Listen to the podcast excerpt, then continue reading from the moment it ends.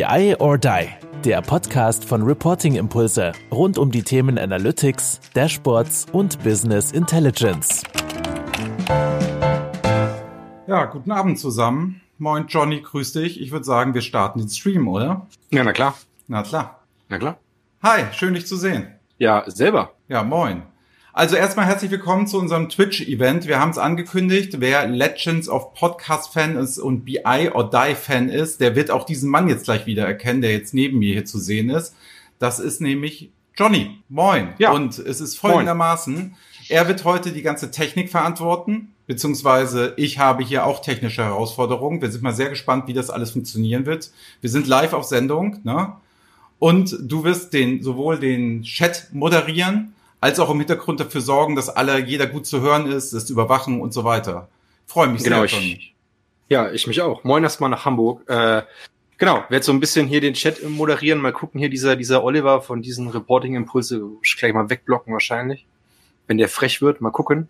Ähm, ansonsten, ja, werde ich in den, in den äh, Stream immer mal reinhören, ob alles, ob jeder gut zu hören ist ähm, und dir natürlich ein bisschen Rückmeldung geben, falls da irgendwie noch Fragen kommen Wo ist Johnny? und so weiter und so fort. Und ja, wird halt, wird eine gute Zusammenarbeit, so wie ich's von dir halt kenne. Hervorragend. Magst du vielleicht noch ein paar einführende Worte sagen, was Twitch überhaupt ist, warum das jetzt gemacht wird, was eigentlich auf dieser Plattform passiert? Es ist ja keine Business-Plattform. Nee, also im, im weitesten Sinne ist es keine Business-Plattform. Es, äh, 2007 wurde äh, der Vorgänger quasi gegründet, äh, Justin TV von Justin Ken. Und dort konnte quasi jeder Livestreamen, was er gerade so macht. Ob das jetzt Kochen war, Reden, Lesen und so weiter und so fort. Also konnte man ganz viele Sachen machen. Und unter anderem gab es eine Sparte äh, mit Videospielen, dass Leute quasi live Video gesp äh, Videospiele gespielt haben. Äh, hier steht im Chat, man kann mich nicht hören. Ich kann dich sehr gut Oha. hören. Eikeler. Der Oliver kann mich auch hören, denn er hat ja auf meinen, auf meinen Satz reagiert. Doch, ich schon, dann hat äh, Eikeler wahrscheinlich äh, irgendwas noch still, stumm geschaltet. Ich schon, ich auch. Guck mal, alle können mich hören. Eikeler, dann liegt's wohl, äh, dann ist das Problem, glaube ich, 20 Zentimeter vor dem Monitor zu suchen. Oh ja, Klassikersatz, auch gerne in IT-Projekten, genau. Spricht wer? Ich kann ihn hören. Ah, sind sie. Frau Fremd kann mich auch hören. Der Oliver hört mich. Im Stream alles gut. Gut, dann werde ich kurz weiter erzählen. Äh, vielleicht schauen, ob die, ob die Lautstärke, ähm, die müsste jetzt im Stream, Moment, jetzt muss ich kurz warten, bis ich das zeige im Stream. Ja, genau, hier unten müsste man irgendwo die Lautstärke einstellen können. Vielleicht ist die ähm, einfach nur auf leise gestellt. So, im Teams, die können mich natürlich nicht hören, äh, ist klar. Ne? Ich bin ja auf einer separaten Leitung. Also, unter anderem gab es eben diese Sparte auf Justin TV, dass man Videospiele streamen konnte. Und diese Sparte wurde einfach so unglaublich erfolgreich, dass die 2011 ausgegründet wurde. Also quasi nochmal eine Tochterfirma gegründet aus Justin TV heraus und das war Twitch. 2014 wurde dann Justin TV eingestellt, weil Twitch einfach so unglaublich lukrativ war, dass man sich nur noch auf diese Tochterfirma konzentriert hat. Ja? Wurde dann 2011, als es ausgegründet wurde, eigentlich eher gemacht für E-Sport, auch riesiger Markt mittlerweile und äh, eben für Videospiele. Ne? 2013 hatten die äh, hatte Twitch 45 Millionen Zuschauern, 45 Millionen Zuschauer auf 6 Millionen Twitch-Kanälen. So. Und durch diese Steigerung des Potenzials wurde dann Amazon darauf aufmerksam und hat quasi dann 2014 Twitch aufgekauft für, äh, äh, muss ich selber nachgucken, 970 Millionen US-Dollar. Also da ist schon, da war schon mal ein bisschen Kohle im Spiel, sag ich mal. Und ja, äh, 2014 die Tagesspitzen waren einfach so hoch, äh, dass quasi Twitch alleine 1,8 Prozent des durch Unternehmen verursachten Datenverkehrs geliefert hat.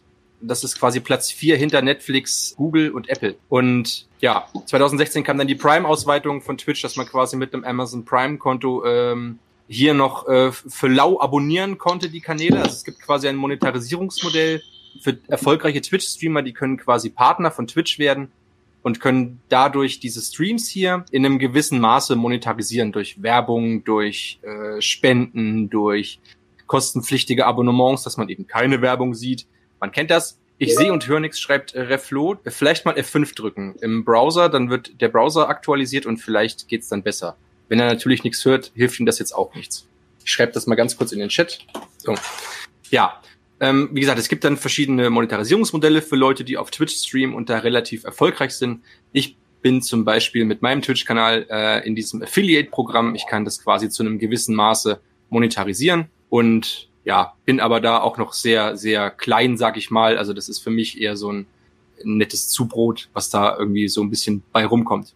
Twitch hat auch sogar ihre eigene Messe, die TwitchCon seit 2015. Also ich sag mal so, da steckt schon ein bisschen, bisschen Geld drinne in diesem ganzen Unternehmen von Twitch. Ne, also es gibt ja auch für diese ganzen Influencer mittlerweile Agenturen. Eine, die mir sehr bekannt ist, ist zum Beispiel Instinct 3 aus äh, Berlin, Berlin-Spandau, rund um Hand of Blood. Und äh, da gibt's auch diverse andere, äh, ich nenne es mal äh, ganz vorsichtig Kaderschmieden, die quasi deren Hauptgeschäft es quasi ist. Dieses Twitch-Streaming, dieses Videospiel-Streaming und so weiter und so fort. Ja, das, das mal so ganz kurz grob zu Twitch. So, und jetzt ist BI or Die hier. Jetzt ist es plötzlich alles auf Business gezogen.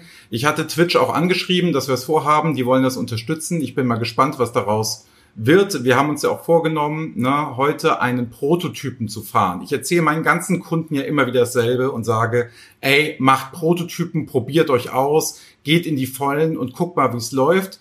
Und du hattest ja auch noch zig Ideen, was wir alles in diesem Stream machen wollen. Und wir werden es folgendermaßen machen, heute Prototyp und dann legen wir richtig nach und werden diese Technologie und dieses Medium noch ganz anders nutzen in den zukünftig, zukünftigen BI or Die Legend of Podcast Events.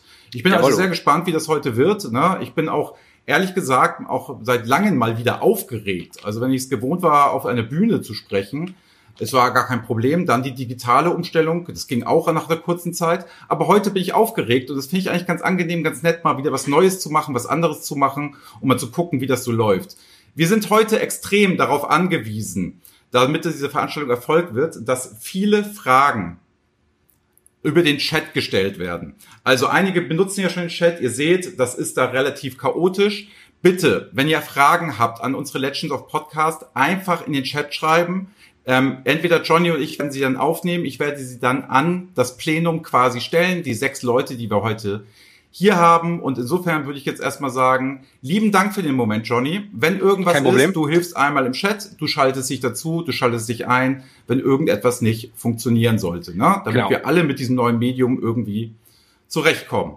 Und Korrekt. Deswegen, bis jetzt bis jetzt übrigens schon 46 Zuschauer, nur das mal so am Rand und äh, relativ viele Benutzer, die sich auch einen Account erstellt haben im, im Chat drin und ich kümmere mich auf jeden Fall. Wenn was ist, sage ich dir Bescheid.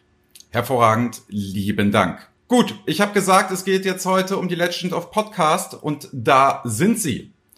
Links oben angefangen, Daniel Alduzis. Ich freue mich, dass du da bist. Moin Daniel. Hallo Patrick, Patrick Theobald, Ansgar Eigler, Carsten Bange, Justus Marquardt und Eva Murray. Jetzt möchte ich Folgendes kurz tun, will ich euch kurz mal vorstellen für die Leute, die nicht euren Podcast gehört haben. Da möchte ich doch mal anfangen, am besten mit Eva Mary und möchte einfach mal zeigen, wenn man dich jetzt mal umschalte und das anmache, das ist Eva Mary. Eva, möchtest du dich vielleicht kurz mal vorstellen? Was passiert, wenn man Eva Mary in die Google-Suche eingibt? Man sieht sehr, sehr, sehr viele Bilder. Du bist sehr untriebig und man sieht auf jedem zweiten Bild irgendwie Data und Exasol. Magst du ein bisschen was zu dir erzählen? Ja, gerne. Ich, ich bin mal so ein bisschen zögerlich, wenn deine Fragen kommen, weil ich immer denke, was kommt jetzt zum Andreas? Aber es ist schön, dass du es mir am Anfang doch noch recht einfach machst. Und äh, Kudos fürs Google Stalken. Was ich mache, ich bin Technical Evangelist bei Exasol und ja, kümmere mich um alle möglichen Themen, die auch mit Daten und Datenvisualisierung zu tun haben und der Tableau Community, denn mein Hintergrund, bevor ich zu Exasol kam, war im Bereich von Daten und Datenvisualisierung. Und ja, da habe ich einen ziemlich coolen Job, in dem ich viel verschiedene Sachen machen kann, zum Beispiel auch mit dir eine Podcast aufzeichnen oder jetzt auch hier bei diesem Event teilnehmen. Und was mir sehr am Herzen liegt, sind die Themen Data Culture, Data Community und auch Data Literacy und das Ganze irgendwie zusammenbringen und den Leuten verklickern, nicht nur wie die Technologie funktioniert, sondern auch, warum es wichtig ist, es zu verstehen und sich das anzueignen und dass es wirklich Spaß machen kann. Sehr schön. Machen wir weiter. Daniel Alduzes. Auch dich begrüße ich. Man sieht, wenn man deinen Namen eingibt, es schlägt relativ hart durch. Google scheint uns zu leben. Es kommen sehr viele Bilder von dem BI or Die Podcast und uns verbindet eine gemeinsame Leidenschaft. Wir sind beide Fans von dem Tabellenführer der, ersten, der zweiten Bundesliga. Moin Daniel. Magst du auch ein Moin Andreas. Ja, als erstes sticht mir das Bild in dem äh, in dem Mönchkostüm äh, ins Auge. Also muss ich erstmal erklären, ich bin jetzt hier nicht irgendwie äh, hochgradig äh, äh, gläubisch oder hänge jetzt hier irgendeinem äh, einem Verein an, außer den den Rothosen. Also was man damit verbinden kann, Karneval hat es mir irgendwie angetan. Äh, ich bin ursprünglich ein Kind aus Westfalen und ähm, ja, bin halt mit dem Zeug groß geworden. Äh, interessanterweise wird das tatsächlich auch hier hochgeworfen. Okay. Ja, was mache ich, wenn ich nicht Karneval feier oder eben ähm, HSV in der Nordkurve sitze? Ähm, ich bin bei DXC und verantworte da ein Team von ähm, zehn SAP-BW-Beratern. Und äh, SAP-BW ist so ein bisschen mein Steckenpferd. Das Ganze mache ich seit 20 Jahren mittlerweile und ähm, in unterschiedlichen Formen und Farben. Formen und Farben heißt in dem Kontext, ähm, ich war in den 20 Jahren auch zwölf Jahre auf Anwenderseite zu Hause, bei Jungheinrich und vor allem zehn Jahre bei TESA. Und das ist halt so ein spannender Spagat, weil du halt dann eben jetzt wieder in Beraterfunktion tatsächlich ein bisschen beide Welten kennst.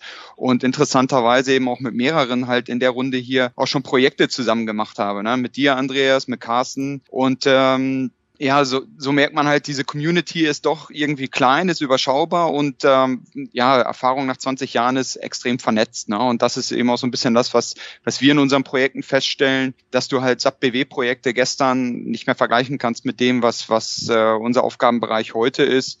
Ähm, ist sehr bunt, sehr vielfältig und vor allem mit vielen Anknüpfungspunkten nach rechts und links. Lieben Dank, Daniel. So, habt ihr jetzt schon alle Angst nacheinander, dass eure Google-Bilder hier erscheinen? Ich kann nichts dafür. Es ist tatsächlich das, was Google bei mir im Algorithmus so ausgegeben hat. Der nächste im Bunde ist Dr. Justus Marquardt. Ich glaube, ich habe dich noch nie Doktor genannt, aber so habe ich dich halt auch eingegeben bei Google. Ähm, gucken wir auch mal deine Bilder an und sag doch mal ein bisschen was zu dir, wer du bist, was du machst, was du tust. Sehr gern. Jetzt bin ich echt gespannt, was da hochkommt, weil man sich selber googelt man ja gar nicht so häufig, aber es ist gar nicht so schlimm, wie ich dachte. Ähm, äh, immerhin erscheint meine Dissertation noch, obwohl die ein bisschen her ist. Studiert habe ich irgendwann mal BWL und dann äh, in der BWL sofort die Liebe zur Technik entdeckt und habe damals über was promoviert, was ich äh, nannte intelligente Agenten ähm, im Zusammenhang mit Online Analytical Processing. Heute würde man sagen KI im Self-Service BI. Bin diesem Thema halt treu geblieben ähm, bei unterschiedlichen Beratungen, leite inzwischen bei der KPMG den Bereich Digital Finance äh, in dem wir äh, ja von, vom, vom organisationalen Setup einer Finanzorganisation eben bis zur Implementierung der BI-Systeme alles aus einer Hand anbieten. Wir sind äh, ein paar hundert Leute in Deutschland, äh, die ich führen darf. Und äh, auch mir äh, kommt das Norddeutsche äh, sehr zugute. Also ich komme aus Hamburg, ich liebe Hamburg, ich habe meinen Standort in Hamburg und ich bin für die KPMG auch für Norddeutschland verantwortlich. Hervorragend, Justus. Und dafür sehen wir uns relativ selten dafür, dass du so oft in Hamburg bist. Da sehen wir uns öfter mal in Frankfurt, ist mir mal aufgefallen. Genau. Und ein Bild, ich muss noch mal kurz darauf eingehen, das zweite Bild, weil äh, deine Frage danach kommt sonst eh immer, ähm, das mit der Security drauf. Ich habe einen, äh, während meines Studiums einen doch äh, relativ bekannten Nebenjob gehabt. Und zwar habe ich äh, fast sieben Jahre lang als Türsteher auf der Reeperbahn gearbeitet. Ähm, und äh, äh man lernt äh, doch sehr viel über Menschen in diesem Job. Ja. Sehr gut. Gut, dass ich das nicht fragen musste. Wir haben es vorweggenommen. Ne? So, der nächste Bunde, ich schalte hier einfach mal um, ist Dr. Carsten Bange. Mein lieber Kollege, mit dem ich auch den BI oder Newscast mache, den vielleicht auch einige Leute bisher gehört haben. Bisschen anderes Format. Wir unterhalten uns über News aus dem BI-Markt, erzählen so ein bisschen, wie wir das sehen, wie wir es einordnen. Carsten nimmt immer wieder Studien mit, die neuesten Studienergebnisse. Wir besprechen die da und geben immer kurz einen Einblick. Moin Carsten, magst du auch bisschen was zu dir und Bark sagen und vielleicht, man sieht, es gibt auch paar Bilder, die sind schon ein bisschen älter, ne, wenn man das sich das mal hier so anguckt. Also in der Computerwoche ganz links unten sieht mir hart nach 90er Jahren aus. Ja, das kommt ungefähr hin. Hallo Andreas. Ja, super Spaß hier dabei zu sein. Ähm, ja, ich bin auch seit 20 Jahren in der äh, Szene quasi. Ähm, mich seit über 20 Jahren mit Data und Analytics. Das hieß damals BI oder ähnliches. Ähm, und ich bin Marktanalyst. Das heißt, ich gucke mir die Anbieterseite an. Wir bewerten Anbieter und Lösungen ähm, auf der Basis unserer Unabhängigkeit, weil wir eben kein Interesse haben, irgendwas zu verkaufen oder einzuführen bei den Kunden. Deshalb werden dann die Studien auch ganz gerne gelesen, weil die Leute sich darauf verlassen können, dass das unsere Analystenmeinung zu den Produkten ist, fundiert, getestet etc.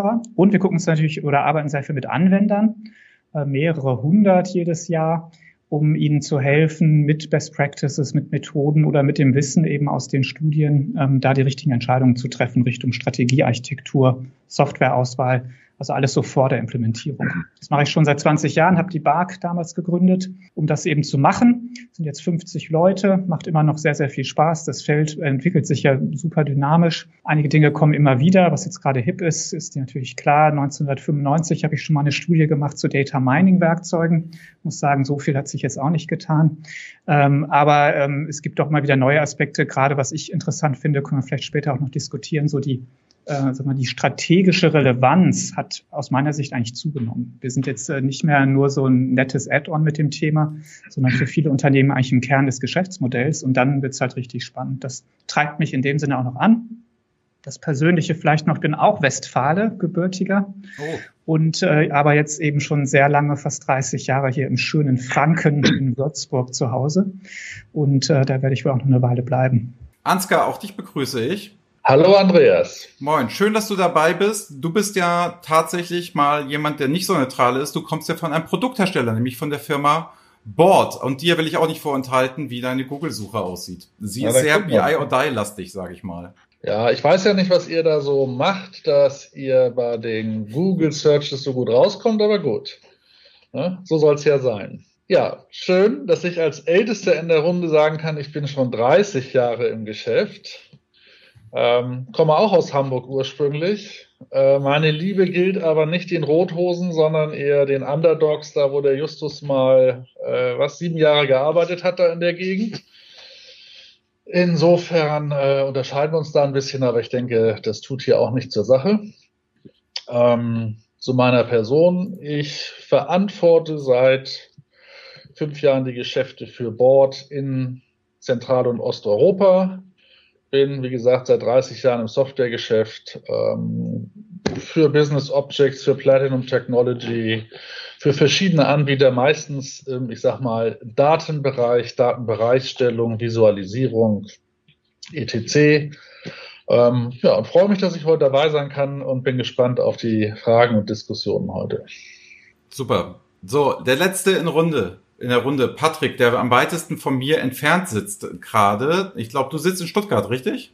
Ähm, ja, ganz genau. Also es gibt, äh, glaube ich, schon ein ganz schön krasses, äh, krasses Gefälle. Es sind, sind viele, viele Nordlichter hier ähm, ähm, unter, dem, äh, unter den Leuten, die, die hier teilnehmen. Insofern halte ich hier die süddeutsche Flagge hoch. Genau, Patrick, magst du eben kurz erzählen? Dein Nachname ist ja sehr, sehr bekannt, gerade im SAP ähm, Umfeld einmal erzählen, was du ursprünglich mal gemacht hast und was du heute so machst, damit die Leute es einordnen können. Du bist ja unter der Flagge Peakboard heute hier. Äh, ja, ganz genau. Also Peakboard ist eigentlich, ähm, oder ist nicht eigentlich, sondern ist ein Startup. Wir, wir ähm, äh, kümmern uns um Datenvisualisierung und zwar äh, nicht, äh, nicht normal, wie man das im Büro mit einer klassischen Datenanalyse macht, sondern eben für Leute, die in der Logistik oder in der Fertigung unterwegs sind, also im weitesten Sinne Operational BI. Das ist eigentlich im Moment mein Steckenpferd. Ähm, Möglicherweise kennt man meinen Nachnamen aber von Theobald Software. Ich bin ähm, beruflich sehr stark geprägt von, von SAP, insbesondere äh, Datentransfer aus und äh, nach SAP. Das ist eigentlich so beruflich mein Steckenpferd. Ähm, in der, in der Google-Suche sieht man noch ein noch ein oder zwei äh, Büchercover. Ich habe früher auch mal Bücher zu dem Thema ähm, SAP-Technik äh, geschrieben. Das erwähne ich gern, rate aber allen vom Kauf ab. Das ist mittlerweile doch schon geraume Zeit her. Also muss man nicht gelesen haben, aber ist natürlich zum Angeben immer noch gut. so, das mit dem, mit dem Bücherschreiben, ne? Aber da hast du die perfekte Überleitung für mich. Ähm, alle Leute, die heute daran teilnehmen und sich vorher gemeldet haben, Fragen gestellt haben, können gerne auf der Reporting Impulse Seite Twitch ihren Account hinterlassen, denn es gibt was zu gewinnen. Wenn wir Twitch machen, dann machen wir es richtig. Es gibt ein sogenanntes Package von den Legends of, Pod Legends of Podcast. Es gibt Bark Regenschirme, KPMG Thermobecher. Ich nutze diesen Thermobecher by the way auch. Der ist ganz hervorragend geeignet und ist wirklich keine Ramschware. Dann die limit streng limitierten Tassen. Einige Leute, die uns auf LinkedIn folgen, werden mitbekommen haben, auch die Mitarbeiter von uns haben diese Tassen nicht. Also das ist wirklich exklusiv, wenn man die jetzt kriegen kann. Habe auch viele Beschwerden bekommen. Und da werden wir auch von der Exasol und von Board etc. ein kleines Package zusammenstellen. Wer darauf Lust hat, das machen will. Auf Twitch muss man am Ende des Tages halt auch irgendwas gewinnen. Und weil es so schön ist, lege ich auch noch ein Buch obendrauf, damit ich nämlich auch gesagt habe, ich habe ein Buch geschrieben, einmal Managementberichte gekonnt visualisieren und einmal Business Analytics. So, jetzt nach der Vorstellungsrunde wollen wir dementsprechend auch starten. Ich habe gesagt, ne, wir wollen hier gemeinsam gerne auf die Fragen im Chat antworten. Jetzt sind uns schon unzählige Fragen. Wir haben ja fast knapp 400 Anmeldungen für dieses Event gehabt. Jetzt sind unzählige Fragen schon an uns getragen worden. Bitte, Chat, schreibt eure Fragen da einfach rein. Johann wird sie dementsprechend auch aufbereiten. Ich werde sie sehen, auch der Teilnehmerkreis wird sie sehen. Schreibt sie rein, sonst gehen wir hier nämlich baden mit der Zeit. Sonst würde ich nämlich nur die Fragen vorlesen. Das sind nämlich 17 Stück an der Zahl, Andreas. die vorher kamen. Gerne, Johnny. Ähm, es kam jetzt schon äh, die erste Frage, äh, und zwar, ob es äh, zum Giveaway in, in die Tasse äh, auch Glühwein dazu gibt. Ob es auch Glühwein dazu gibt. Also noch ein, einmal die Sache ist, man kriegt hier alles, was man möchte von uns. Gut, fachliche Fragen sind auch sehr gern genommen an dieser Stelle. So, ich lese einfach mal die erste Frage vor und sie wurde direkt an Ansgar gerichtet und es war, ich glaube, es hängt damit zusammen, dass du viel in diesem Beyond BI Kontext machst und da wurde gefragt, was macht denn eigentlich eine Data-Driven Company aus deiner Sicht aus? Ja, wie lange habe ich denn Zeit für die Antwort? Bis 21 Uhr oder? Ah gut, ich will mich kurz fassen, bin eh kein Mann der großen Worte. Data-Driven Company bedeutet für mich äh, Unternehmen, die sich tatsächlich mit den Daten, die sie haben, auch so auseinandersetzen und beschäftigen, dass sie diese Daten nutzen, um ja, Entscheidungen zu treffen, um Wege aufzufinden, für sich selber aufzuzeigen, wo sie sich anhand dessen einfach auch für zukünftige Entscheidungen orientieren können äh, und, hand, und anhand dessen ja, in verschiedenen Szenarien äh, überlegen können, wie sie denn bitte zukünftig weiterfahren wollen. Äh, ich glaube, es gibt noch viele Unternehmen heute, die diese Daten, die sie haben oder die sie theoretisch haben, äh, gar nicht in der Form nutzen, sondern noch Bauchentscheidungen treffen, weil sie mit denen schon immer gut gefahren sind, weil sie einfach auf Erfahrungen irgendwie beruhen.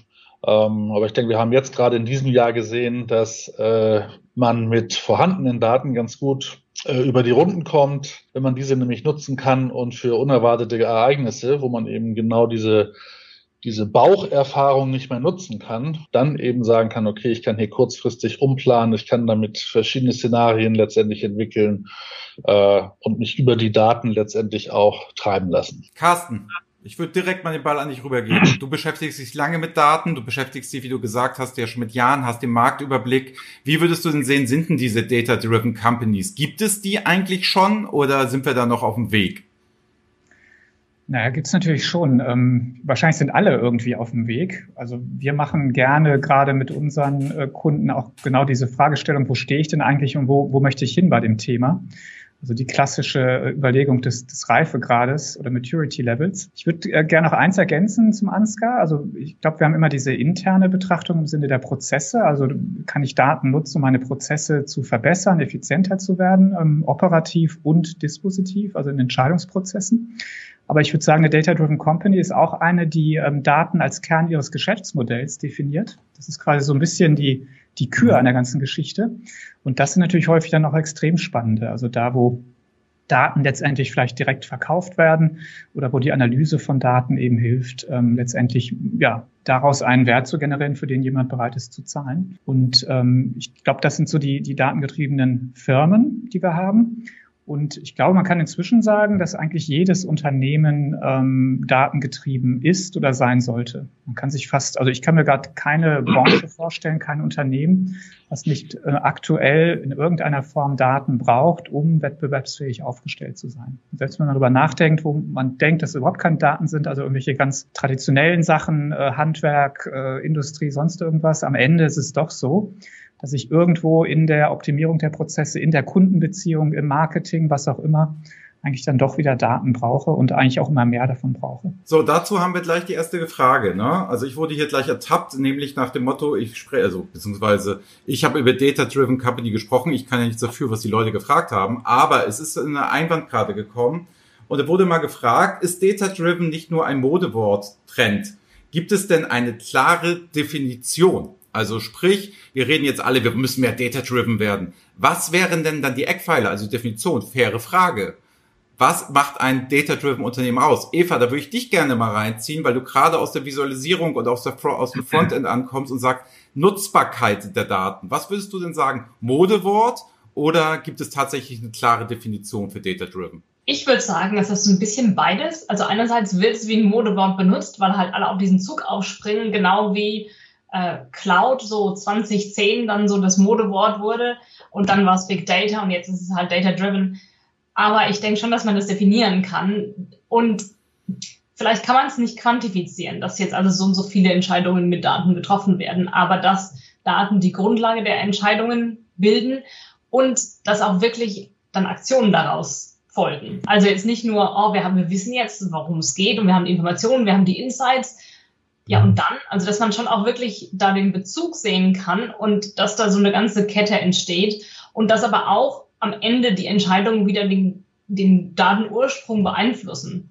Und ich denke, das ist gerade auch was, was man bei der Datenqualität sehen kann. Es ist ganz oft so, dass halt aufgeräumt wird, später im Prozess, bei der Analyse, bei der Visualisierung.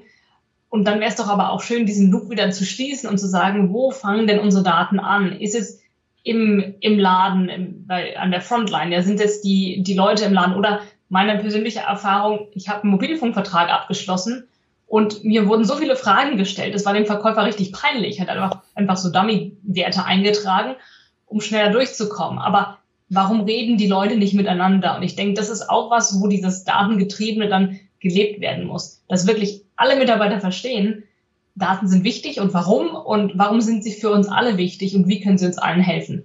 Justus, folgende Frage im Anschluss. Das finde ich passt ganz gut zu dir. Hier steht von Zero to Hero. Womit würdet ihr euer Datenprojekt starten? Also ich will jetzt eine Data-Driven Company werden. Womit würde ich denn starten? Starte ich im Backend oder starte ich im Frontend? Meine Meinung ist klar. Ich sage immer im Frontend und sage ganz klar, wir überlegen uns erst, was wir haben wollen und ziehen die Daten danach. Wie ist deine Meinung dazu?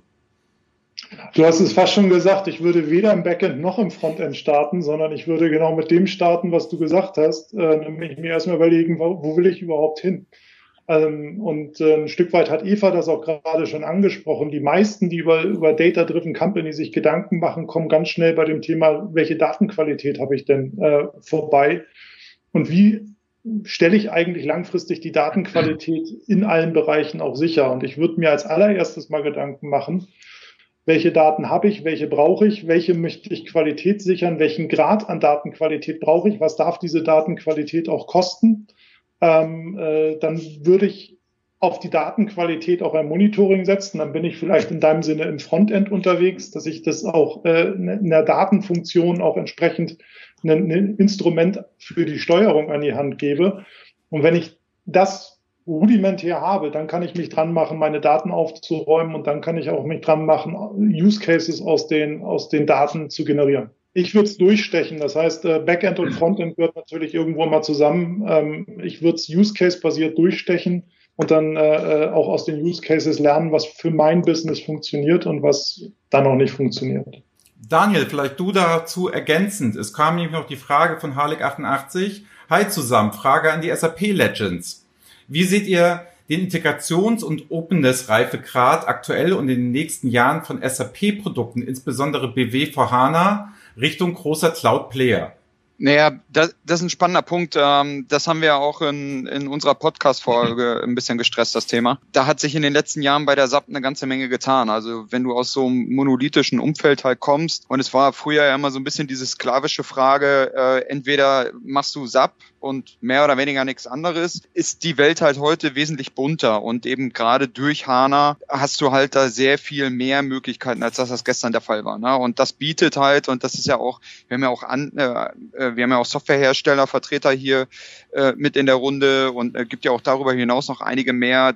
Das ist einfach ein sehr, sehr spannendes Umfeld mittlerweile, ne? wo du auch als, sag ich mal, SAP-Anwendungshaus dir einen sehr viel bunteren Blumenstrauß mittlerweile zusammenstellen kannst an Werkzeugen. Zum Beispiel, wenn, wenn wir über Data-Driven sprechen, ja, was ist der Use Case, wie Justus sagt, und welche Werkzeuge braucht es dann? Um halt eben äh, dieser Daten, die ich halt habe, Herr zu werden. Und dann kannst du eben HANA-bedingt auch heute auf eine ganz andere Offenheit zurückgreifen und sagen, okay, ich, ich ähm, knüpfe eben hier nochmal ein anderes Visualisierungstool dran. Ich habe hier eben nochmal ein Data Lake, den ich mit, mit andocke. Also da muss man schon sagen, haben wir Gott sei Dank 2020 und auch in den fortfolgenden Jahren da eine ganz andere Situation auch für, für wie sagen wir, hochgradig äh, SAP-motivierte Anwendungshäuser, äh, auf was für Stacks die zurückgreifen können und welche welche Integrationsmöglichkeiten die haben. Ne? Patrick, du vielleicht dazu mal zu diesem ganzen Thema Data-Driven Company. Wir hatten ja dieses Stichwort, das ist ja gefallen. Ich möchte ja gerne von dir mal wissen, wenn du sagst Data-Driven Operational BI, hast du in deinem Einführungstext hier gesagt.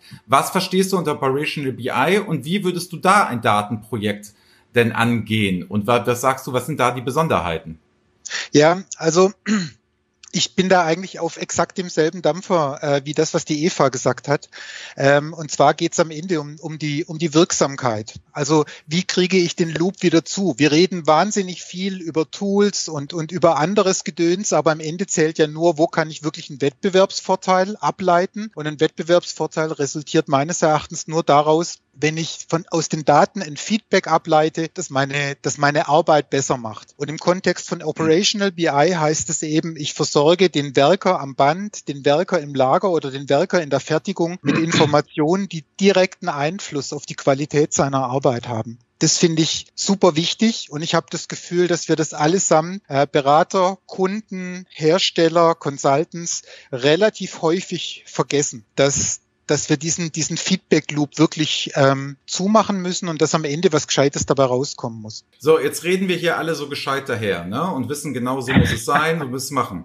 Warum lese ich dann immer wieder, dass IT-Projekte scheitern, Business Intelligence-Projekte scheitern, groß angelegte Dinge? Welche Fehler werden denn gemacht? Offen die Frage mal in die Runde. Ja, weil sie nicht Board einsetzen teilweise. ja. Ansgar, du kriegst doch die Frage, ich kann es vorweg machen, du kommst doch zu deinem Werbeslot. Hier hat nämlich einer vorweg die Frage gestellt, warum sollte ich Board einsetzen? Also den Slot kriegst du noch, Ansgar. Okay. Also Frage in die Runde, woran scheitert denn es, dass diese Business Intelligence Projekte, IT-Projekte immer mal wieder baden gehen und dass so viele Leute zum Beispiel auch auf die SAP schimpfen und dass da so viel Frustration ist? Es laufen ja nicht alle Leute im Markt rum und sagen, super, es funktioniert alles. Ich kann ja mal aus eigener Erfahrung, weil ich ja zwölf Jahre Anwender war, von gescheiterten Projekten erzählen. Witzigerweise selten äh, fasst du Leute, die auch äh, tatsächlich berichten, dass Projekte gescheitert sind. Bevor wir mit Barken Projekt gemacht haben, ähm, zwei Jahre knapp drei Jahre vorher haben wir mal einen Anlauf gemacht Richtung ähm, BI-Organisation. Und das ist, muss man klassischerweise sagen, gescheitert. Äh, und woran ist es gescheitert? Da war es tatsächlich eher eine Managementfrage. Carsten wird wahrscheinlich sagen, äh, so dieser Begriff des Sponsors, der ist nicht richtig adressiert worden. Also es ist mehr oder weniger ein IT-Projekt geblieben, aber das, was wir damals versucht haben umzusetzen, war wesentlich mehr als ein IT-Projekt. Ne? Es war ein Projekt eben, was einen hochgradig organisatorischen, äh, strategischen ähm, äh, Charakter hatte. Und ja, das ist halt nicht, nicht sauber aufgesetzt worden. Und ähm, ja, da haben wir viel äh, Lehrgeld bezahlt und diese Learnings haben wir dann eben zwei, drei Jahre später adressiert und das wesentlich sauberer aufgesetzt mit entsprechenden Testaten und hatten eben den Sponsor in dem Fall vom CFO. Ne? Also du brauchst ganz klar Commitment, du brauchst Attention von, äh, sag mal, dieser Nahrungskette relativ weit oben in der Organisation, damit auch entsprechende Projekte diese Durchsetzung Durchsetzungskraft haben. Das gleiche gilt auch für Projekte, die wir zusammen gemacht haben, Andreas. Äh, Wenn es um Visualisierung geht, da fasst du Fründe an von Lokalfürsten. Das finden die nicht cool. Und am Ende des Tages musst du halt eine Entscheidung treffen und dazu brauchst du eben wieder in dieser Nahrungskette relativ weit oben jemanden, der dann sagt, sorry, hier ist eine T-Kreuzung, wir biegen jetzt rechts ab und gut ist. Ich würde noch hinzufügen, auch Kommunikation. Und ich denke, das ist was im Unternehmen, das ist was im Privatleben. Wenn die Kommunikation nicht stimmt, dann wird das auch mit den Beziehungen nichts. Und äh, ich denke gerade, weil wir auch sehen, dass mit diesen Themen wie BI, AI und alles weitere technische, das jetzt immer mehr sich auch von IT, von der traditionellen altmodischen IT verabschiedet und sagt, nee, wir machen unser eigenes Ding oder wir sind jetzt in, im Business drin anstatt in der IT ist natürlich auch erstmal so ein Wandel, denn so schnell verabschieden sich ja nicht die traditionellen ITler, sage ich mal. Und deswegen würde ich sagen, dass Kommunikation und auch sich bewusst sein, wie viel Ego besteht, auch nochmal ganz wichtig ist. Ich kann auch ergänzen, falsche Technologie sehen wir auch sehr häufig. Das heißt, ähm, in ganz verschiedenen Facetten. Manchmal lassen sich äh, Unternehmen einfach blenden von schicken Dashboards, merken dann leider aber erst später, dass der ganze Unterbau nicht taugt, also nicht skaliert, nicht performt äh, für die Dinge, die sie eigentlich tun wollen, die Datenmengen, die sie eigentlich verarbeiten wollen. Oder eben manchmal auch einfach strategische Entscheidungen, ohne genau hinzugucken, was die Technologie leisten kann. Ähm, vielleicht ein Ergebnis aus unserer Marktforschung nach wie vor nach Datenqualität ist tatsächlich Performance das Anwenderproblem Nummer zwei. Und zwar seit 20 Jahren ungefähr. Das heißt, ähm, also die, Ansprüche an die Software sind natürlich auch gewachsen in der Zeit, aber nach wie vor ist es etwas, was Anwender einfach nervt. Ja, dass die Software zu langsam ist zum Beispiel, das kann dann auch so sehr nerven, dass man dann auch anfängt zu wechseln und denkt, das war jetzt nichts, das war durchaus gescheitert. Und Carsten, da vielleicht eine kurze Frage von mir. Würdest du sagen, dass jetzt gerade so ähm, diese Dinger hier, ja, unsere Handys und die, die User Experience, die wir davon gewöhnt sind, das nochmal verschlimmert haben, weil die Leute sagen, ja, auf dem Handy geht's doch auch schnell. Warum geht's jetzt hier nicht schnell? Ja, absolut. Also da haben wir sogar einen Fachbegriff für. Das nennt sich Consumerization of IT oder BI. Ne? Das war also quasi seit vielleicht, ich weiß gar nicht, 15 Jahren gibt es ja diesen interessanten Effekt, dass viele, ähm, Vor viele Innovationen eigentlich in der Consumer-IT ähm, stattfinden, wie zum Beispiel neue Bedienoberflächen ähm, in, in Mobiltelefonen und sowas. Und das schwappt dann quasi zurück auf die Unternehmen und dass die Menschen genau das sagen, dass sie sagen, guck mal hier, äh, privat nutze ich äh, die Google-Suche und in 0,02 Sekunden kriege ich eigentlich genau das, was ich suche. Und hier in meinem Unternehmensnetz, in meinem Data Warehouse, dauert es 30 Sekunden. Und das kann doch wohl nicht wahr sein. Und das eine sind übrigens unstrukturierte Daten, die schnell gehen und die strukturierten, die angeblich die Rechner ja viel besser verarbeiten können. Ja, warum dauert das denn so lange? Und dann musst du schon mal überlegen, ja, gibt es dafür eine vernünftige Antwort? Und ehrlich gesagt, eigentlich nicht. Ich sag mal, eigentlich gibt es nur Ausreden. Klar, Datenmodell, alte Hardware, weiß der Geier was, aber faktisch ist die Anforderungslage ist einfach so, dass das geprägt wird. Und da müssen wir auch was tun. Ähm, und wir können es ja auch. Und da hat sich auch viel getan den letzten Jahren, muss man ja auch sagen. Aber Fakt ist genau, die, die Menschen bringen aus ihrer privaten Umgebung eigentlich diese Anforderungen mit und treiben damit auch so ein bisschen die Business-Software-Anbieter vor sich her. Ja, aber am Ende des Tages ist genau das der Punkt, ist das Expectation Handling. Ja? Was ist die Erwartung auf der einen Seite und was kann tatsächlich, ich sag jetzt mal, in einem Tool die IT, ähm, ich sag mal, überhaupt die Technologie letztendlich liefern? Was ist realistisch? und was ist nicht realistisch. Ich meine, bei Google, die sucht einfach irgendwas unstrukturiert durch und schmeißt was raus. Heißt nicht, dass das das beste Ergebnis ist, was da oben rauskommt. Da sind wir beim Thema Datenqualität. Ja? Wenn ich jetzt sage, ich habe strukturierte Daten und da möchte ich, und ich sage mal, bis auf Belegebene, und das möchte ich jetzt mal hochkalkuliert haben, und wenn das Millionen und Abermillionen Belege sind, das möchte ich trotzdem in einer Sekunde da haben. Dann sage ich mal, okay, ist eine Erwartungshaltung, kann man die tatsächlich am Ende des Tages erfüllen? Expectation Handling ist eine andere Geschichte. Aber es ist halt genau der wichtige Punkt. Der Anwender her, der erwartet das und dann muss man halt entsprechend damit umgehen. Ich kann ja auch vorindizieren in BI-Systemen. Ne? Nicht äh, zuletzt kommen ja deshalb so Sachen wie Elasticsearch oder sowas ins Backend in die Systeme rein, weil man eben das schon tun kann. Muss halt nur eben das, das neu denken, neu bauen. Und wie gesagt, es passiert ja auch langsam, aber schon getrieben aus der Ecke, was ja jetzt nicht schlecht ist unbedingt. Ja, nee, das meine ich auch nicht. Ich meine, das ist halt am Ende des Tages ist es das Handling der Erwartungen. Genau. Und klar wird die, werden die durch irgendetwas getrieben. Und ich finde es ja ganz gut, wenn die, wenn die Technologieerwartung getrieben wird durch den User, weil dann passiert auch tatsächlich was. Wenn es nur die, An die, nur die Anbieter wären, würde wahrscheinlich deutlich weniger Innovation kommen. Ja, hat die Geschichte schon gezeigt. Ja, aber ich muss auch sagen. Da ist ja auch, ja, auch ja, sorry, Justus. Ich wollte noch sagen, es gibt ja immer noch auch die Komponente des Preises dahinter und äh, das eine oder andere, was dann äh, theoretisch funktioniert oder was tatsächlich die beste Lösung wäre, wird dann ja oftmals äh, oder, oder manchmal von Unternehmen nicht unbedingt favorisiert, weil es entweder politisch nicht durchsetzbar ist, da sind wir wieder bei Regionalfürsten oder oder politischen Spielchen innerhalb der Unternehmen oder weil es einfach schlichtweg äh, die zweitbeste Lösung nur die Hälfte kostet äh, und man dann einfach das bessere Preis-Nutzen-Verhältnis an der Stelle sich ausrechnet. Ne? Ja, ich sage, das sage ich ja auch immer wieder meine Geschichte. Ne? Ich werde ja oft gefragt, warum ist Reporting-Impulse im Hochpreissegment? Dann sage ich ja, weil wir der Porsche sind. Man kommt auch mit dem Golf von A nach B aber halt nur langsamer. Das bedeutet, so ist es mit den Tools natürlich auch. Sag ich mal, wenn man dem Eichler dementsprechend viel Geld geben würde für die Performance, dann hat man auch die Performance am Ende des Tages. Also es bedeutet auch die Nachfrage im Markt. Aber ich glaube, was Eva gesagt hat, ist ja valide. Ne?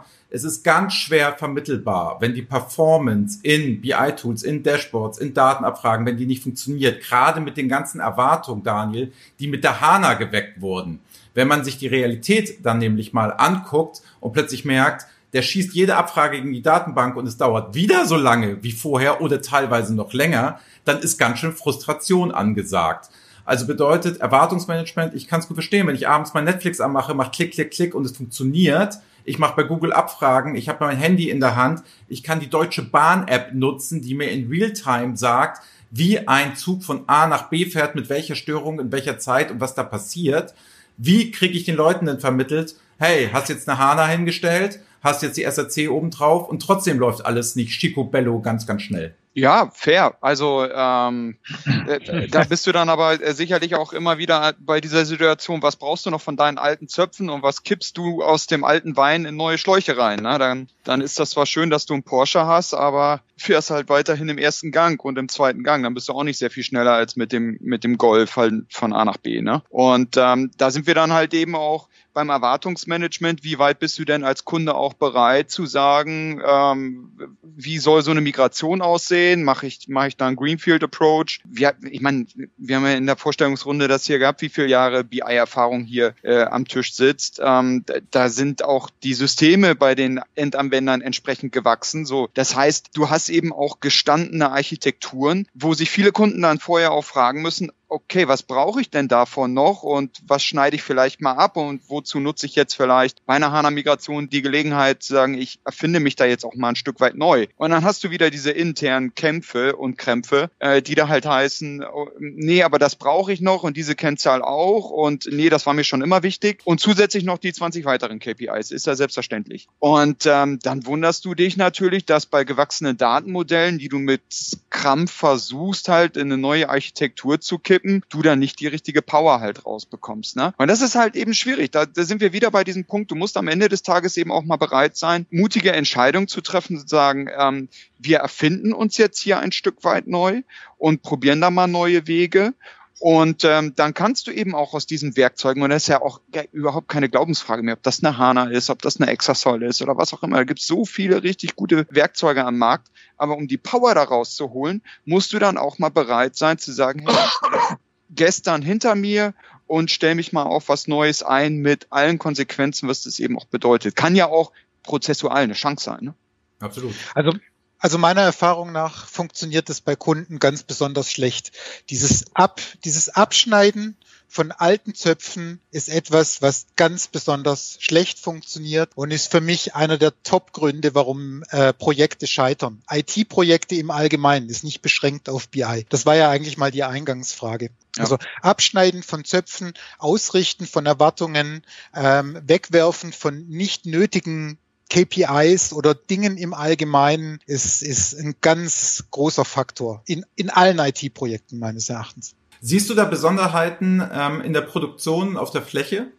Bei der Produktion in der Fläche habe ich es eben nicht mit dem alten Controller zu tun, sondern mit dem alten Hasen, der schon immer irgend sowas macht. Aber das Prinzip ist ganz genau dasselbe. Es ist eben nur vielleicht analog in der Fertigung. Ja? Die, die BI-Leute, die ärgern sich mit dem, mit dem alten Hasen im Controlling und, und, äh, und direkt in der Fertigung, da ärgere ich mich rum mit dem, der jetzt seit 30 Jahren schon immer diese Tätigkeit macht und das extrem wichtig findet und der Geschäftsleitung dann auch erklärt, warum alles andere sofort ins Unglück führt. Der Mechanismus ist aber ganz genau derselbe, meines Erachtens. Sind nur andere Personen. Gut, nochmal eine Frage hier aus dem Chat heraus. Ne? Also erstmal muss ich sagen, was sind die fünf wertvollsten Neuerungen der letzten zwei Jahre bei den BI-Tools? Johnny, hast du abgeholt, Ansgar, der hat gesagt, tippe auf die letzten fünf Board-Updates. Also Johnny ist Fan, ich glaube, du hast dich da mit St. Pauli eingeschleimt. Aber ernsthaft nochmal die Frage, was sind denn die fünf wertvollsten Neuerungen? Ja klar, Pauli, ey, müssen wir noch zusammenhalten. Eben. Was würdet ihr sagen? Was hat sich denn da getan? Vielleicht auch mal an Eva die Frage, als auch als Tableau-Expertin, auch wenn du für Extrasol hier am Tisch sitzt. Was meinst du, war der Durchstrich und auch der Erfolg von Tableau die letzten fünf Jahre? Warum eigentlich? Was hat sich da getan? Also was ich sagen würde, geht leider schon zehn Jahre zurück. Ich hoffe, das zählt. Aber ich glaube, in den letzten fünf Jahren ist es so richtig, richtig populär geworden. Und das ist bei Tableau, Tableau Public. Tableau Public ist deren Plattform, die jeder kostenfrei nutzen kann. Das ist quasi die, die Desktop-Software, aber im Browser. Ursprünglich mit limitierten Features, wird jetzt immer mehr. Und man kann eben auf Tableau Public auch seine eigenen Visualisierungen veröffentlichen. Die sind dann öffentlich, heißt, jeder kann es sehen. Das heißt, man sollte nicht seine äh, vertraulichen Daten benutzen. Aber das nutzen eben ganz viele Leute, um sich ihr eigenes Portfolio aufzubauen. Und das ist was, was ich auch in der Community sehr häufig gesehen habe, dass die Leute das wirklich benutzen und sagen, hey, guck mal, ich habe hier eine Visualisierung gebaut und über die, im Laufe der Zeit wird es natürlich immer mehr. Man sieht nicht nur den Fortschritt, sondern eben auch diese, ja, diese Vielfalt von, von verschiedenen Techniken, die, Leute anwenden oder auch Design-Stils. Und es gibt einige, einige Leute, die dadurch eben sich ihren neuen Job suchen oder sich eine Karriere aufbauen. Wie eine Freundin von mir, die dadurch einen Job in der Schweiz gefunden hat und von Pakistan in die Schweiz gezogen ist, obwohl sie vorher noch nicht das Land verlassen hatte. Also das sind, es sind tolle Geschichten und ich glaube, für Tableau war das wirklich der Durchbruch, weil es eben diese Community überhaupt erstmal ermöglicht, weil jeder eben teilen kann. Und Community ohne Teilen ist halt keine Community. Ansgar, was waren bei euch die letzten fünf, in den letzten fünf Jahren die großen Sprünge, die Board gemacht hat? Okay, ich sag mal, vor allem die Fähigkeit, äh, schneller größere Datenmengen zu verarbeiten. Ähm, so dass wir halt, ich sag mal, wenn, wenn wir es mal auf Produkt, aufs Produkt beziehen, eine komplett neue Engine letztendlich gebaut haben, wo wir die Brücke dahin kriegen, was wir eben schon gesagt haben. Die Datenmengen steigen, die Komplexität steigt und äh, von der Seite her würde ich sagen, ist das die, die größte Innovation, die wir letztendlich in den letzten Jahren gemacht haben. Was ich noch sehe bei euch ist, wenn ich es anmerken darf, euer User-Interface auf der Web-Oberfläche, das ist auch ein Riesensprung gewesen. Also wenn ich jetzt Board aufmache und vor zwei Jahren noch Board aufgemacht habe, die Benutzerfreundlichkeit und das Erstellen und das Bauen, das ist ja sehr, sehr stark geworden in Board. Also das gesamte Design, jetzt ich wieder als Information Designer oben drauf geguckt. Ich ja. finde, da habt ihr auch einen Riesensprung gemacht. Vorher wirkte es bisschen wie ein Techie-Tool. Jetzt sieht das auch schon für Endanwender und Fachanwender sehr attraktiv aus. Ja, stimmt. Da hat sich auch eine Menge getan. Das habe ich schon verdrängt. Schon so lange her. Schon, schon selbstverständlich geworden. Ja, genau. Ich wollte Carsten, Evas ja, Punkt, das ist deine ja, Frage, würde ich sagen. Ja. Ich wollte Evas Punkt eigentlich gerne noch ein bisschen erweitern, weil ich finde, sie hat da einen super Punkt erwischt. Ähm, dieses ganze Thema, ein Ökosystem zu bauen, um sein eigenes Werkzeug, um seine Plattform. Ich glaube schon, dass das ein spannender Trend ist, den wir gerade beobachten können. Das eine ist, in vielen Bereichen sind ähm, die Werkzeuge zu sogenannten, also wir würden die Plattformen nennen, herangereift. Und Plattformen haben verschiedene Eigenschaften, vor allem, dass sie breiter funktional aufgestellt sind, das heißt mehr Nutzer und mehr, mehr Use Cases adressieren können. Aber häufig sind sie auch offen. Das heißt, sie sind offener für Ergänzungen, Erweiterungen. Und da sehen wir gerade, was das unheimlich viel passiert, dass also so Ökosysteme sich rauskristallisieren und zwar nicht nur von sagen wir, ergänzenden Service-Providern, die dann zum Beispiel Lösungen, also Branchenlösungen, funktionale Lösungen bauen auf Basis von solchen Plattformen, sondern eben auch noch ergänzende Software. Ich glaube, das ist also eben Funktionalität, ganz spezielle Dinge, die der eigentliche Plattform-Softwareanbieter eben nicht macht, weil es für ihn zu speziell ist oder er es gar nicht richtig beherrscht oder was auch immer. Und dann tun sich eben diese, diese Communities auf, diese Ökosysteme auf. Und dadurch wäre natürlich äh, insgesamt ja alles wertvoller, was wir da sehen. Und das sehen wir als einen der großen Trends gerade. Also diese Bewegung Plattformen und dann das Bilden von Ökosystemen rundherum. Das wäre für mich schon eine der spannendsten Entwicklungen der letzten Jahre. Äh, eine Frage, Carsten, wenn du, ähm, wir, Eva hat ja das äh, Werkzeug Tableau angesprochen. Wie würdest du ähm, im, im Vergleich dazu äh, Power BI ranken? Wie würdest du Click ranken? Weil die haben ja jetzt alle auch mittlerweile schon eine gewisse Historie. Siehst du bei im Markt, siehst du bei Kunden, wer ist da eher so der Platz äh, hier von den dreien? Das ist ganz spannend, ähm, Daniel, dass du diese Frage stellst. Vielleicht hast du sie im Vorfeld auch eingereicht. Ich habe genau diese Frage nämlich gekriegt. Welches ist das beste BI-Tool? Ob ich das Carsten Bange mal fragen kann. also insofern, du schlägst da in dieselbe Kerbe jetzt gerade rein. Ich würde es auch noch äh, ähm, erweitern, kann deine, da, deine Frage und sagen noch ein paar mehr. Die Antwort ist relativ einfach. Ähm, es gibt ungefähr 200 beste BI-Tools. Es hängt halt immer davon ab, was ich damit machen möchte, logischerweise. Es gibt ja immer nur das Beste für ein Szenario, einen Anwendungsfall, einen Use Case, eine Umgebung, eine technische Umgebung, in der ich bin und fachliche Szenarien, in denen ich bin. Also äh, das mit dem Besten ist natürlich eine gute Frage. Der Daniel hat ja ein bisschen mehr, glaube ich, nach Verbreitung gefragt, ne? oder ja. so nach, nach äh, Marktsichtbarkeit. Ach so, weil das Beste ähm, ja nicht am weitesten verbreitet sein muss, ne? Nö, ist ja auch nicht so. Eben. Kann ja auch, gibt ja alle möglichen Kategorien. Kann das günstigste geben oder was auch immer. Aber faktisch haben wir in dem Markt, äh, die drei angesprochenen wären ja eigentlich alles Vertreter von Self-Service BI-Tools. Das wäre eigentlich so ein bisschen die Oberkategorie. Das ganze Thema sehen wir seit ungefähr 15 Jahren. Und tatsächlich lief der Markt in Wellen. Also eigentlich eröffnet hat diesen Markt Click, damals ClickTech. Das waren so die ersten In-Memory-Technologie, haben quasi ihre eigene Datenbank mitgebracht. Das war damals noch ein bisschen, ähm, naja, hat man noch ein bisschen die, die Augenbrauen gerümpft, ähm, wo man gesagt hat, macht das denn Sinn? Ich will doch eigentlich nur so ein Visualisierungsfrontend haben. Die Daten liegen doch schon in der Datenbank. Muss ich das jetzt nochmal duplizieren? Ähm, faktisch heute bringen alle, fast alle ihre eigene Datenbank mit. Ne? Also wir, wir, haben unheimlich viele proprietäre Datenbanken jetzt mit den Frontends. Das war ein anderes Thema. Also Click hat angefangen, dann hat sicherlich Tableau abgelöst, ganz klar ähm, hat letztendlich dann die höchste Popularität. Wenn wir es einfach mal messen wollen, vielleicht an äh, Neulizenzumsatz, das ist vielleicht ein ganz gutes Maß, ähm, um das dann festzustellen. Also wie viel Geld wird ausgegeben auf der Welt für ein Softwarewerkzeug. Und ähm, inzwischen ist es eigentlich Power BI. Das wäre so die dritte Welle.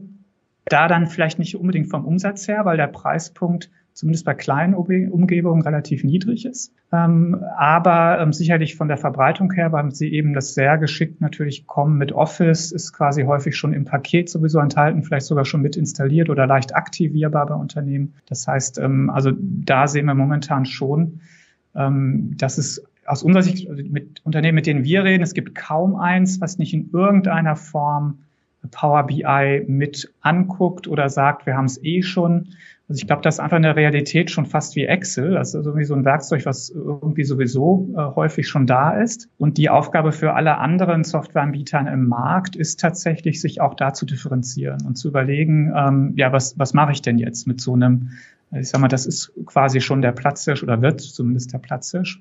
Und da gibt es viele verschiedene Strategien. Ne? Also man kann eben gerade stärker zur Plattform werden, also mehr Funktionalität anbieten. Man kann aber auch Power BI quasi so embracen. Es gibt immer mehr ähm, Anbieter, die im Frontend nicht besonders stark waren, die einfach sagen, komm, ich schmeiß mein Zeug weg, ich nehme einfach Power BI oben drauf, weil meine Stärke ist ganz woanders. Ja, ich kann planen, ich kann äh, komplexe Businesslogik abbilden und ähnliches, aber es geht mir gar nicht so sehr um die Visualisierung obendrauf. Also da gibt es einfach verschiedene Strategien. Äh, darf ich noch eine ergänzende Frage stellen, Andreas? Selbstverständlich. Ja, da musst, du auch, da, da, musst du auch durch, wenn du so ein anarchisches Konzept hast, dann musst du damit leben. Ähm, Carsten, wie schätzt du denn, wo wir bei Tableau sind? Weil das interessiert mich wirklich ähm, auch noch so aus meiner Historie als, als ehemaliger Anwender es war ja früher so, so hatte so Kategorie, so Abteilungslösung, aber halt dann immer so die Freigabe ne, zum Töten, weil einfach, wenn du nicht mehr weiter wusstest, wir machen Tableau, äh, heißer Scheiß und ähm, sehe ich ähnlich auch bei unseren SAP-Kunden, dass da mehr und mehr diese Begriffe wie Power BI Einzug gehalten was für mich sich die Frage gestellt hat, und da würde mich eine Meinung von dir interessieren, siehst du irgendwelche Auswirkungen durch diese Übernahme von Tableau durch Salesforce? Hat sich das eher negativ auf die ausgewirkt? Ähm, siehst du da keinen Impact drauf? Es ist einfach nur die Stärke von Power BI in der jüngeren Vergangenheit, dass die da mittlerweile eben so äh, punkten konnten, auch in der, sag ich mal, Umgebung, mit der sie äh, dank, dankenswerterweise mit, mit Microsoft daherkommen. Also die, gerade diese diese Übernahme durch, durch Salesforce würde mich mal interessieren, wie, wie du das einordnest. War das jetzt eher gut oder eher weniger gut für, für Tableau? Also spannend. Die Frage habe ich diese Woche schon mal gestellt bekommen, deshalb musste ich gerade ein bisschen schmunzeln. Ähm, ich glaube, aktuell ähm, halten sie sich noch äh, relativ gut. Jetzt habe ich schon ein paar äh, Wörter da reingebaut, vor allem noch. Ähm, die Sache ist die, wenn man sich das historisch anschaut, wenn so ein sehr großer ERP- oder CRM-Anbieter einen BI-Anbieter schluckt, dann ist es häufig nur eine Frage der Zeit, dass der BI-Anbieter oder die, die Menschen dieser Organisationseinheit sich anfängt, immer stärker auf die Kunden dieses Großen zu konzentrieren weil das mich faktisch der, der einfachere Vertrieb ist. Ne? Wenn ich also tausende von Kunden habe, dann versuche ich doch erstmal denen mein Werkzeug zu verkaufen und da bin ich ja schon als Anbieter quasi.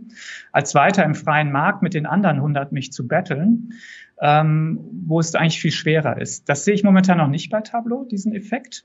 Der ähm, kommt auch häufig erst nach ein paar Jahren. Ja? Meistens, wenn so ein Unternehmen gekauft wird, lässt man die meistens erstmal in Ruhe ähm, baut dann eben genau diese Synergien auf, dass man denen also Zugang gibt zu den eigenen Kunden. Und meistens so nach drei, vier Jahren gibt es dann den großen Knall und zwar dann die Reorganisation und dann werden die integriert. Und das ist dann häufig so, dass die zwar weiter erfolgreich sind, sie aber dann nach und nach vom freien Markt sozusagen verschwinden. Das wäre eigentlich so das Typische, was man gut sehen kann. Äh, Beispiel Business Objects fand ich war ähm, so ähnlich, ähm, hat ein bisschen länger gedauert, aber letztendlich ist das so gelaufen, bei anderen auch. Ähm, was hatten wir noch hier? Ähm, Hyperion. Burst, Burst bei Infor ist ähm, ja, gerade umorganisiert worden, ne, ist gerade kassiert worden, die Organisation. Ähm, auch, ich glaube, so drei Jahre nach dem Aufkauf. Also, also das wäre eigentlich das, was passiert. Aktuell sehe ich sie noch relativ unabhängig agieren am Markt, noch relativ stark. Also nach wie vor sehr sichtbar. Und sie sind ja ehrlich gesagt auch gar nicht mehr so dieser äh, junge Wilde, der, der Aufmischer im Markt, sondern faktisch sind sie ja schon extrem gesetzt. Ja, sie sind ja eigentlich schon überall, sie sind ja extrem erfolgreich gewesen. Ähm, auch gerade in den SAP-Kunden. Ich kenne kaum einen, der nicht irgendwo auch Tableau nutzen würde. Ähm, das heißt also, sie haben es ja wirklich schon geschafft, sich sehr gut in den Markt zu etablieren. Mhm. Ja, da cool, kommt vielen Dank. Frage nämlich aus dem Chat, was haltet ihr vom Gartner-Quadranten? Ne? Der Gartner-Magic-Quadrant ist vielleicht jedem ein, ein Begriff. Ne? Das ist die Geschichte, ne, wo einmal auf der Seite abgetragen wird, wie oft war ich mit dem Analysten essen und auf der anderen Seite, wie oft habe ich dem ein Bier ausgegeben und je nachdem ist es gerankt. Meine Meinung zum Gartner-Quadranten ist relativ klar. Wenn ich jetzt zehn Marathon, äh, wenn ich zehn 100 Meter Sprintläufer habe bei Olympia, und die alle gegeneinander antreten lassen, sehe ich zwar, Usain Bolt gewinnt. Bei mir ist die Meinung der Skalierung. Das heißt, diese Verzerrung, die da stattfindet, ist ab und zu aus meiner Sicht ein bisschen unfair, weil die Tools doch aus meiner Sicht sehr nah beieinander liegen und es wird halt auf diesem Gartner-Quadranten immer so entzerrt dargestellt, als hätte jemand von den, von den Herstellern so einen riesen Vorsprung. Dabei sind die alle beim 100-Meter-Lauf in Olympia. Justus, deine Meinung zum Gartner-Quadranten? Aber was soll ich jetzt noch dagegen halten? Ich bin, ich bin voll deiner Meinung. Ähm, äh, es ist manchmal, also es kommt, äh, Carsten hat es ja schon gesagt, es kommt A immer auf den Anwendungsfall drauf an. Nur weil jemand beim Gartner-Quadrant als Leader gerankt ist, heißt das noch lange nicht, dass es das bessere Tool ist äh, für den konkreten Fall. Und du hast es ja gesagt, also es, es gab auch Zeiten, wo bewusst einige große Hersteller sich äh, nicht mehr haben listen lassen in bestimmten Quadranten, um dagegen dann zu protestieren. Hat denen auch nicht gut getan, muss man sagen, weil doch viele sich daran orientieren, dann haben sie sich wieder listen lassen. Ähm, wir sehen es bei einigen Quadranten, wo dann zwischendurch mal die Bewertungskriterien geändert wurden, wo das nächste Jahr komplett anders aussah als das Vorjahr. Also man als, als Indikation halte ich sie für nicht schlecht. Man sollte sie auch neben andere Analystenberichte legen äh, und vergleichen, weil, weil jeder doch seine eigene Sicht darauf hat. Und ja, in, in der Mangelung von Kenntnis eines Marktes greifen doch viele darauf zurück. Ja, also das muss man sich auch bewusst sein. Absolut. Mit den Worten, Ermangelung an Kenntnis, würde ich jetzt, es ist 8 Uhr, würde ich in die Pause gehen. Wir machen 10 Minuten Pause und wie es sich für so eine Fernsehshow halt auch gehört, haben wir jetzt auch die 10 Minuten für die Zuschauer einen Werbeslot vorbereitet. Ich gehe nochmal rüber zu Johnny. Johnny, grüß dich, hallo. Nur ein stilles Winken. Hallo, na? Gut, wir verabschieden uns 10 Minuten in die Werbung, kommen dann nochmal wieder, machen nochmal eine halbe Stunde mit Insights. Lieben Dank an alle schon mal, die die Fragen gestellt haben. Wir werden dann nochmal eine halbe Stunde weitermachen, freuen uns auf eure Fragen. Und insofern würde ich jetzt erstmal in die Werbung übergeben. Wir sehen uns zehn Minuten wieder. So, wir sind wieder zurück, Johnny. Guten Tag. Guten Tag. Da bin ich wieder. Da ist es wieder. du? Bisher läuft die Technik wie eine Eins. Du moderierst den Chat. Lieben Dank dafür. Kein Problem. Funktioniert. Wir haben gerade noch Kai im Werbeblock gesehen. Schöne Grüße gehen raus. Der ist nämlich mhm. zum zweiten Mal Vater geworden. Herzlichen Glückwunsch Alle an dieser sind, Stelle. sind gesund und munter. Freut uns sehr, dass wir jetzt in der Reporting Impulse Familie auch wieder Zusachs, Zuwachs bekommen haben. In, insofern. Ich würde sagen, ich wir noch, machen jetzt noch mal eine halbe Stunde weiter. Du bist noch kann fit? Ich noch, ähm, ja, ich hätte noch äh, zwei, drei Fragen, äh, die ich noch mit rausgenommen habe aus dem Chat. Und zwar ähm, vielleicht äh, eins äh, sehr interessant vom allgemeiner, allgemeinen Platzverwalter. Der hat nämlich gefragt in Bezug, äh, als ihr äh, über die Programme gesprochen habt, äh, was ist das beste Programm und so weiter und so fort.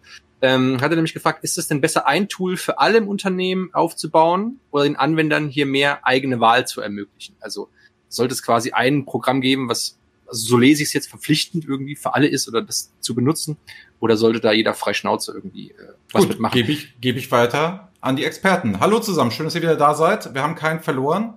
Gerade eben stellte sich die Frage, Johnny hat nochmal darauf hingewiesen, macht es Sinn, eine Single-Vendor-Strategie zu fahren oder mehrere Tools zu nutzen? Also bedeutet, setze ich auf ein Tool, mache mit dem alles oder sollte man auch parallel die Tools nutzen und jeder kriegt das, was er braucht? Vor- und Nachteile gerne in die Gruppe gestellt, wer sich da berufen fühlt. Ich also kann ich gerne starten. Die, die, ähm, ich sehe es eigentlich nie, dass nur ein Werkzeug wirklich ausreicht, alle Anforderungen zu bedienen. Also in aller Regel ist es eine Kombination, weil auch die Anforderungen so breit sind, dass es in aller Regel auch gar nicht geht. Andererseits das andere Extrem, äh, jeder macht, was er will, das ist natürlich auch nicht das Optimale, ist glaube ich auch klar, weil dann kriege ich einen Verhau. Ähm, also irgendwo der Mittelweg ist das Richtige. Ja, kann ich nur unterstreichen. Also wir machen es in der Regel so, dass wir ein Set von Tools auswählen und äh, quasi ein äh, Leitplanken setzen, dass es ein gewisses Set gibt für die unterschiedlichen Anlässe und das einzelne Projekt kann sich dann aussuchen, welches Tool am besten dazu passt. Ähm, Im EPM-Bereich eine gewisse Plattform zu schaffen. Äh, das Thema Plattform hatten wir ja schon, ähm, die sauber dann als Datendrehscheibe funktioniert, macht extrem Sinn. Ähm, und dann aber, äh, es gibt kein Tool, was, was super ist in, in wirklich Realtime Analytics und gleichzeitig in Visualisierung und gleichzeitig in Planung oder, oder strategischer Simulation und gleichzeitig in der Matrix-Legalkonsolidierung. Ähm, da sieht man schon die Bandbreite und im Regelfall habe ich dann unterschiedliche Tools obendrauf. Ich bin auch großer Fan davon, das, das richtige Tool einzusetzen für die Sachen, die man, für den Anwendungsfall, den man hat. Aber nicht nur das richtige Tool einsetzen, sondern auch das Tool richtig einsetzen. Denn ich denke, was oft passiert ist, dass für einen bestimmten Anwendungsfall im Unternehmen dann ein Tool ausgewählt wird, das auch dafür passt und das dann aber für andere Sachen auch benutzt wird. Und dann irgendwann kommt man an den Punkt, wo es genug User gibt, die sagen, oh, ist aber gar nicht so gut, ist aber irgendwie doof, ist so langsam, gibt uns nicht das, was wir wollen, weil sie vergessen haben, dass es für den Anwendungsfall überhaupt nicht gedacht war. Ähm, und ich persönlich sehe das sehr häufig ähm, mit der Tableau-Benutzung. Und ich versuche die Leute auch mal daran zu erinnern, wofür war es denn ursprünglich entwickelt? Für Vision Analytics. Nicht unbedingt für riesige standardized äh, BI-Dashboards. Klar kann man vieles mit vielen Tools machen, nur die Frage ist halt, sollte man das auch deswegen tun und sich da einfach dran zurückzuerinnern und natürlich auch, was wichtig ist, ist eine Strategie, das alles irgendwie zusammenbringt und zu sagen, das ist unsere Laufrichtung und nicht einfach jeden werken lassen, wie er oder sie möchte. Patrick, da doch mal ich Frage an dich. Du bist doch klarer Verfechter davon zu sagen, ich brauche mehrere Tools, sprich bei euch Peakboard ist eine Box, ne? Da würdet ihr sagen, nutz deine BI-Systeme, wie du möchtest, ob es nun Power BI, Board, wie auch immer ist, aber du würdest sagen, eure Produktion braucht es dann doch was anderes, ne?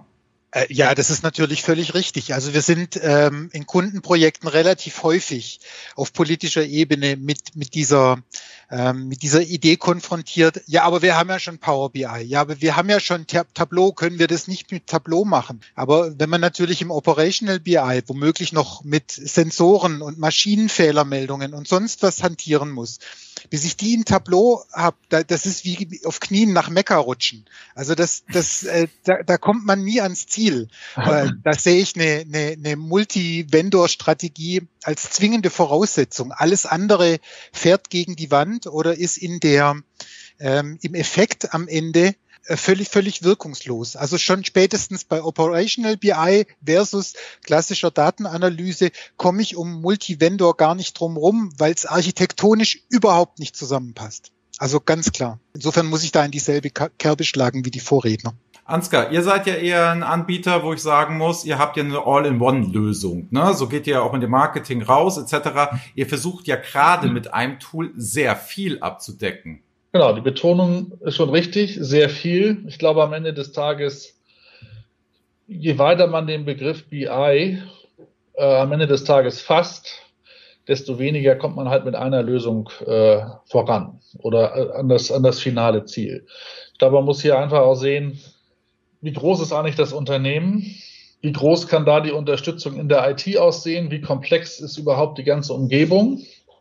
Und dann kommen wir wieder zu dem Punkt, äh, was ist überhaupt das Ziel? Was will ich denn erreichen? Und an welcher Stelle möchte ich denn vielleicht auch einfach anfangen und sagen, okay, ich möchte meine Daten analysieren oder ich möchte in die Zukunft gucken oder ich möchte irgendwelche, ja, ich sag mal, äh, wie schon gesagt, Sensorendaten oder ähnliches mit einfließen lassen. Und dafür gibt es, glaube ich, verschiedene Werkzeuge, die das besser oder schlechter können. Ja, und an einer bestimmten Stelle würde ich sagen, man kann eine Menge mit Board erreichen, aber wir sind sicherlich nicht das Tool, mit dem man alles letztendlich erschlagen kann. Ja, und ich muss auch ganz ehrlich sagen, mal ein kleiner Tipp von mir an die Kunden. Wenn ihr euch in einer Tool-Auswahl befindet und da diese Beauty-Contests macht, wo immer dann in so ein, zwei Stunden Slots die Anbieter dann alle reinkommen und kurz mal zeigen, was sie können. Ne? Und da wird irgendwie wild mitprotokolliert und so weiter und so fort. Ähm, da kann ich nur eine Empfehlung geben. Ich kenne das nämlich auch. Ich war schon, Ansgar stand auf der anderen Seite schon, als ich diese Toolauswahl moderiert habe. Mit Justus habe ich das schon zusammen gemacht und so weiter und so fort. Wenn die Toolhersteller reinkommen und nur über Funktionalitäten und Klickpfade und irgendwelche fancy Dashboards reden, schmeißt sie raus. Wenn Sie sich nicht, nicht für interessieren, was ist euer Problem, was wollt ihr lösen, ist das ein guter Indikator dafür, dass die einfach nur schnell mit Funktionalitäten wegblenden wollen und sich gar nicht damit beschäftigt haben, was der Kern ist. Deswegen ist das Briefing an die Anforderungen in einer Toolauswahl aus meiner Sicht extrem wichtig. Was sind die Ziele? Was ist das Zielbild? Damit man nicht in die Falle läuft, was Eva gerade gesagt hat. Ich möchte standardisiertes Dashboarding Pixel genau und nachher habe ich das große Visual Analytics Tool dort rumstehen und wundere mich, warum geht das denn alles nicht? So. Und deswegen gebe ich das auch nochmal mit. Kurzer Hinweis noch, außer dem Chat gibt es auch noch die Möglichkeit, wer meine Telefonnummer hat, kann auch gerne einfach jetzt mal anrufen und auch gerne per FaceTime oder per WhatsApp. Jetzt sind wir völlig verrückt kann gerne einfach mal anrufen, reinschalten und kann dann hier live seine Frage stellen. Ob das mit dem Ton klappt, mit der Übertragung, sehen wir dann. Notfalls werde ich ein bisschen dolmetschen. Daher der Aufruf, wenn es hierbei mit klingelt, seid ihr hier live in der Sendung. Ansonsten war im Chat nochmal eine Frage, die möchte ich gerne aufgreifen. Wie seht ihr Open Source im Konzert der ganzen Tools? Also auch jemand, der schreiben kann. Wird die lizenzpflichtige Software damit bald zum Auslaufmodell? Viel spannend, weil Open Source, ne, ich sag immer so, am Ende wollen die auch nochmal Geld verdienen. Wie seht ihr das? Ist Open Source wirklich eine Alternative? Es war vor 20 Jahren hieß es schon, dass wir, dass mein Job überflüssig wird, um das mal so ganz platt zu sagen. Ähm, ich denke, es gibt, es gibt einen Markt dafür und es gibt Anwendungen und wie du schon sagst, am Ende des Tages wollen alle dann auch ein bisschen Geld damit verdienen. Ähm, und insofern sage ich mal, es ist schön, dass das gibt, aber ich sehe jetzt nicht, äh, dass es äh, dadurch alle klassischen Softwareanbieter dadurch arbeitslos werden oder obsolet werden. Ja, ich glaube auch so im, im hybriden Gedanken ist es sicherlich etwas, was ergänzenderweise mehr und mehr sicherlich eine interessante Erweiterung sein kann ne, für Anwender. Aber du kommst halt schnell auch wieder an diesen Punkt, du hast eben nicht nur gewachsene Strukturen in puncto Architekturen, sondern ja auch in Menschen, in Verantwortlichen in den Unternehmen, die das Ganze ja hosten, die das Ganze betreiben, weiterentwickeln und pflegen. Und die haben halt bestimmte Skills und das musst du ja irgendwie auch in eine Balance bringen. So und äh, das ist halt dieser Investitionsschutzgedanke, der ja viel wichtiger ist in, in Blech und Software, nämlich in Köpfe. Und da musst du dann ja auch schauen, wie, wie kriegst du halt Open Source Lösungen auf der einen Seite mit dem, was du halt hast auf äh, Unternehmensseite, auf der anderen Seite halt in Einklang. Und da musst du halt eben auch diese, diesen Spagat halt gehen und, und, und die Balance halt finden. Ne? Also ich glaube, dieser, dieses Versprechen von Open Source von vor zehn Jahren, dass Closed Source ein Auslaufmodell ist und dass es nur eine Frage der Zeit ist, bis Open Source die Oberhand gewinnt, das würde ich als zu 100 Prozent gescheitert betrachten. Äh, in Nischen mag das funktionieren, aber da gab es Verfechter vor 15, 15 Jahren, das würde ich sagen, die sind alle, sind alle falsch gelegen, alle. Im BI-Markt äh, und in fast allen anderen Bereichen auch. Ja, schau dir mal die Entwicklung im Data Lake Umfeld an. Hadoop. Ich meine, es war vor fünf, sechs Jahren halt mega heißer Scheiß. Jeder musste es machen. Wenn du nicht Hadoop gemacht hast, ne, das war so wie, ey, du machst nicht Hadoop, du machst nicht Cloud. Sag mal, du kommst, lebst im Sumpf. Und ähm, wo ist denn, wo ist denn Hadoop halt heute? Ne? Also mittlerweile sehe ich diesen Begriff Hadoop äh, nicht mal ansatzweise so häufig in den Diskussionen beim Kunden vor Ort, wie das halt damals der Fall war, weil heute eben die großen Anbieter wie, wie eine Microsoft, wie eine AWS, wie eine Google, ähm, halt, ja, da entsprechend sag ich mal, hart gemanagt äh, äh, Alternativen anbieten. Ne? Und, und äh, da ist für, mich ein schönes Beispiel, ist mal Start äh, gestartet mit, äh, hart gestartet mit äh, die Community wird's richten, aber am Ende des Tages, find, also ist so meine Wahrnehmung, ne, nehme ich die halt heute nicht mehr, äh, sehe ich die nicht mehr so auf dem, auf dem Schirm. Es ist auch mehr als nur die reine äh, Software oder Funktionalität, sondern das, was ich eben über einen, einen Softwarehersteller mit dazu bekomme, sind gewisse Zertifikate, ge gewisse Support.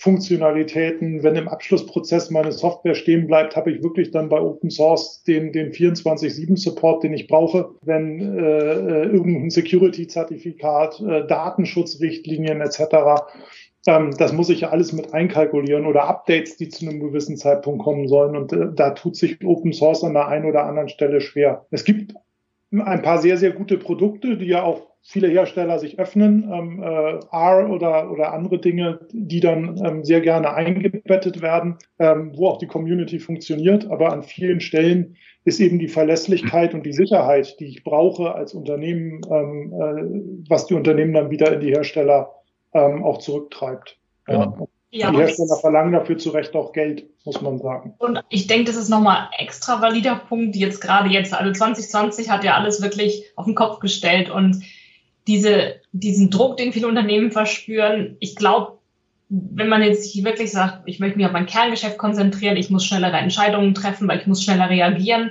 dauernd ändern sich die Regeln, wer was darf oder auch nicht, Reisen ja oder nein, Büro ja oder nein, wenn man dann noch sich überlegen muss, oder nachts wach liegt, weil man sich denkt, oh, was ist denn, wenn das irgendwas mit der Software ist und keiner hilft uns, weil wir haben ja Open Source und wir können uns nicht unbedingt darauf verlassen, dass wir innerhalb von einer Minute jemand an der Strippe haben. Also ich glaube, dass, dass jetzt wirklich diese Corona-Krise Unternehmen nochmal umdenken lässt. Was ist denn wichtig? Was sind die Prioritäten? Und wie können sie gerade den ganzen Datenhaushalt im Unternehmen so effizient und effektiv wie möglich betreiben, ohne dass das jetzt auch nochmal zusätzlich Kopfschmerzen bereitet? Ich finde, Open Source äh, funktioniert da, wo der Anwender ein Entwickler ist. Da sehe ich es relativ häufig. Ähm, und da scheint es sich auch zu halten. Da, wo wir Fachanwender ansprechen wollen, da ist es eigentlich gescheitert. Ähm, das hat nie funktioniert. Ähm, auch mit viel Geld ist es ja versucht worden, wer sich da erinnert an JasperSoft oder Bird oder Entaro. Das ist letztendlich, ähm, hat ja nicht funktioniert. Momentan haben wir noch sehr viel Open Source im Data Science Bereich, unbestritten. Wir haben R, Python als die Standardwerkzeuge der Wahl. Wir haben die ganzen Notebooks. Ähm, wir haben NIME, RapidMiner und so weiter. Also da gibt es natürlich sehr, sehr viel. Aber jetzt so aus unserer Perspektive, wir sehen so die ersten Anzeichen, dass Unternehmen anfangen umzuschwenken dass sie sagen, wir haben jetzt genug Erfahrung gesammelt. Für uns war es wichtig, ein paar Jahre lang, dass wir ähm, erstmal überhaupt verstanden haben, wo Data Science helfen kann, wie wir das überhaupt angehen, wie wir das aufsetzen. Und da war es zweitrangig, ob jetzt der, der Scientist jetzt A, Python oder sonst irgendwas gemacht hat. Da sehen wir jetzt erste Anzeichen, dass sich das ändert. Jetzt wird tatsächlich über nachgedacht, naja, vielleicht kaufe ich doch lieber eine kommerzielle Plattform, die kann ich dann breiter einsetzen. Ich habe den Support, ich habe weitere Features, vielleicht gerade beim Datenmanagement noch und so weiter. Das heißt also, ich glaube, dass selbst in dem Bereich ähm, sich das langsam auch ändern wird. So, jetzt habe ich echt hoch gepokert und habe gesagt, es kann jemand direkt anrufen und es hat jemand angerufen. Wartet, ich blende mal kurz um. Na, ähm, ich mache dich mal laut. Richard, ich begrüße dich. Hallo. Hi, grüß dich. Hört man, Richard? Man hört dich, glaube ich, sogar, ne? wenn du jetzt mal sehr laut sprichst. Hallo, jetzt wollte ich mal schauen, ob Andreas aus der Reserve zu locken ist. Ob er tatsächlich das durchzieht und ihn multimedial hier stresst. Und ich habe auch eine Frage am Peakboard. Und zwar ähm, wäre die Frage, kann man euch eigentlich auch einsetzen wie so eine Alternative zum Sub Boardroom? Ähm, hab tatsächlich das von euch noch nicht gehört gehabt, deswegen wäre es mal ganz interessant zu wissen, welche Einsatzfelder ihr für Peakboard seht. Ähm, also es ist so, dass 90 Prozent unserer Kunden als eigentlich so, wie ich es äh, schon beschrieben habe, äh, direkt in der Produktion oder in der Logistik einsetzen. Ja, das heißt ähm, wirklich, also direkt für die Leute, für die Supervisor, direkt im Prozess ähm, auf Bildschirm Dinge anzeigen, die fünf Minuten vorher gerade in dem Prozess passiert sind. Das ist etwas, was wir ganz besonders gut können das fürs Büro oder für die Datenanalyse zu benutzen, das geht schon auch würde ich aber nicht als, äh, als Haupteinsatzpunkt ähm, bezeichnen und es als Ersatz für, für, für SAP Boardroom zu benutzen, soweit traue ich mich nicht ganz aus dem Fenster zu lehnen. Also wenn man sehr experimentierfreudig ist, äh, könnte man da bestimmt ähm, coole Sachen damit machen, die in dieselbe Richtung gehen. Aber jetzt zu sagen, ähm, wir konkurrieren direkt mit SAP in diesem Feld, äh, soweit würde ich mich nicht aus dem Fenster lehnen, muss ich ehrlicherweise sagen. Daniel, es kam gerade die Frage in dem Chat, was ist denn Boardroom? Magst du das eben mal beantworten? Hey, ich bin ja jetzt mal hier nicht der, der Vertreter der SAP und muss muss deren Dann frage ich jetzt schon, jetzt fancy Produkte verkaufen. Aber ich habe witzigerweise, ich habe just heute ähm, euren euren aktuellen ähm, Podcast mit mit dem Vertreter von der SAP ähm, mit gehört, Mohammed wo, zusammen, genau. Genau, wo, mhm. wo das ja auch Thema war. Und da hattest du ja so ein bisschen ketzerisch gefragt, Mensch, was, was ist das halt eigentlich für ein für ein Gerüst und und das nutzt doch keiner. Was ist das für ein Marketing-Gag? Und ich muss tatsächlich sagen, ich habe in den letzten zwei drei Jahren in Projekten dieses dieses Beast Boardroom in, in unterschiedlicher Form und Farbe halt gesehen. Und gerade jetzt in, in Zeiten, wie wir es jetzt 2020, keiner hat es kommen sehen, etabliert sich das. Ne? Ich sehe es auch beim ehemaligen Arbeitgeber, die sind gerade mit, mit heißer Nadel dabei, so, ich sag mal, Mini-Boardrooms zu etablieren, einfach damit du solche Sachen wie unnütze Reisen für am Ende des Tages sitze ich, äh, fliege ich von Hamburg nach Singapur, um halt ein Sechs-Stunden-Meeting zu haben, kann ich damit erschlagen. Also wir sagen, Boardroom ist am Ende des Tages äh, halt so eine interaktive Möglichkeit, wo du halt über verschiedene Screens und entsprechend Software unterstützt, sagen wir standortunabhängig mit den verschiedenen Entscheidern halt kommunizieren kannst. Äh, natürlich auf Datenbasis, äh, je nach Content. Ich finde diesen Begriff Digital Boardroom, das, das, das wirkt so, als wäre es so exklusiv nur für den Vorstand. Äh, viel interessanter ist es tatsächlich, finde ich, auf so einer fast schon operativen Ebene, ne? wie ich es jetzt halt in dieser Zeit 2020 gemerkt habe, da, da sind ganze Workshops halt in diesem Digital Boardroom äh, transferiert worden, weil man gesagt hat, ey, ich muss jetzt nicht nach Singapur fliegen. Das funktioniert mit einer entsprechend guten Hardware, mit einer entsprechend guten Infrastruktur auch hier vor Ort und dass du dann wirklich interaktiv halt die verschiedenen Medien nutzt mit, mit, äh, mit einem digitalen Whiteboard und ähnliche Features mehr. Das, das hat schon guten Anstrich. Ich weiß nicht, ob das eins zu eins so dieses Konzept sein muss, wie die SAP das mal propagiert hat, aber du siehst halt mehr und mehr bei Unternehmen, dass die halt da hingehen. Das macht schon ein Stück weit Sinn, gerade bei, bei Läden, die, die international aufgestellt sind. Ne? So, letzte Frage an die Runde. Fünf Minuten haben wir noch Zeit. Kommt aus dem Chat, bedeutet, Folgendes ist gefragt worden, welche technischen Skills benötigt ein Dashboard-Designer beziehungsweise ein Data, List, äh, Data Analyst im Jahr 2020? Eva, ich finde, das ist deine Frage. Da freue ich mich. Ich habe schon gehofft, dass du sie uns stellst. ich habe äh, Jay Chaba hatte ich. Ach, du hast es gelesen vorhin im Chat oder was? Ich, ich habe es gelesen, genau. Ich habe jetzt so so so ein so ein so ein Boardroom, ja. Ähm, also für mich ist noch wichtiger als die Visualisierung die Fähigkeit, die Daten auch zu verstehen. Also Data Literacy. Wirklich Daten äh, verstehen, was es damit auf sich hat. Es, sind, es heißt jetzt auch nicht intensiv Statistik studieren, aber halt so die Grundlagen verstehen, äh, wie man die Sachen interpretiert, was ist richtig, was ist falsch, was ist mit Durchschnitt von einem Durchschnitt und so weiter. Also warum man gewisse Sachen macht, gewisse Sachen nicht macht. Und dann kann man sie visualisieren, weil wenn man sie erst visualisiert und man hat sie noch gar nicht wirklich verstanden, dann kommt halt nichts Gutes dabei raus.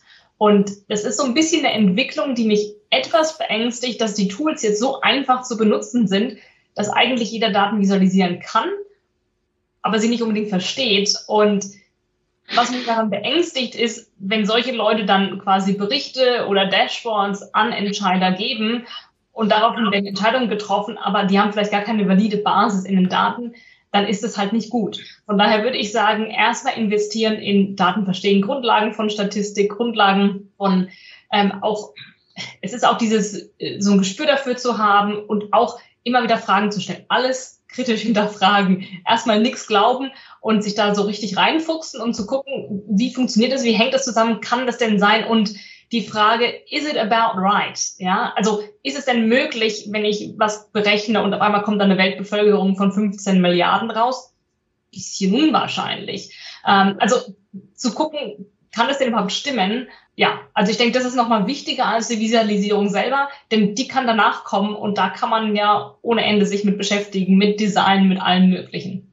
Justus, wem würdest du denn einstellen als Data Analysten, als Berater? Ah, ich, ich würde die Frage nochmal auf eine andere Art und Weise nehmen, weil die Frage ist für mich so ein bisschen auch die Frage, was macht eigentlich der Controller der Zukunft? Und ähm, wir haben ja eine Studie, wo wir seit ähm, durchaus geraumer Zeit, seit mehr als zehn Jahren, die Stellenanzeigen ähm, äh, tatsächlich regelmäßig crawlen und gucken, wie sich Stellenanzeigen im Finanzbereich ähm, ändern. Und man sieht doch deutlich, dass ein immer technischeres Profil gesucht wird. Ähm, äh, wie mir auch mal jemand sagte, das bisschen BWL oder Buchen, was die noch brauchen, bringen wir den Leuten schon bei.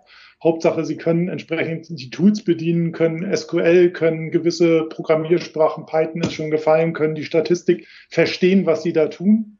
Ähm, äh, man sieht das immer, immer mehr in den Stellenanzeigen und ähm, ich glaube, dass jetzt auch das, was kommt, die ganze Digitalisierung dazu führen wird, dass ähm, Finance in Summe sich von, von dem funktionalen Aufbau Stück für Stück lösen wird. Auch da werden wir in Richtung Plattform und, und Netzwerk gehen und dass äh, äh sehr viel von den Standardprozessen dann ja in die Automatisierung gehen wird und dass dann letztendlich ähm, der eigentliche Controller derjenige ist, der die Bots am Ende des Tages verwaltet, überprüft, Qualität sichert, adjustiert, neue Dinge einpflegt ähm, äh, und der eigen, also quasi wie wir es in der Produktion gesehen haben. Früher stand der Schweißer am Band und jetzt haben wir den Ingenieur, der den Schweißroboter überwacht. Und eine ganz ähnliche Entwicklung wird es im, im Backoffice-Finance-Bereich geben und der wird auch zusammenwachsen, weil letztendlich dieser Roboterwarter ähm, völlig egal ist, ob der das im Finanzbereich, im HR-Bereich oder im Procurement machen wird. Und äh, dementsprechend, was für Leute braucht man, um das dann als Berater dann auch in den Markt zu tragen, ist genau diese Twitter-Funktion. Ich brauche die Leute, die die Funktion verstehen einerseits, aber auch ganz dringend die Leute, die dann die Technik verstehen andererseits. Und äh,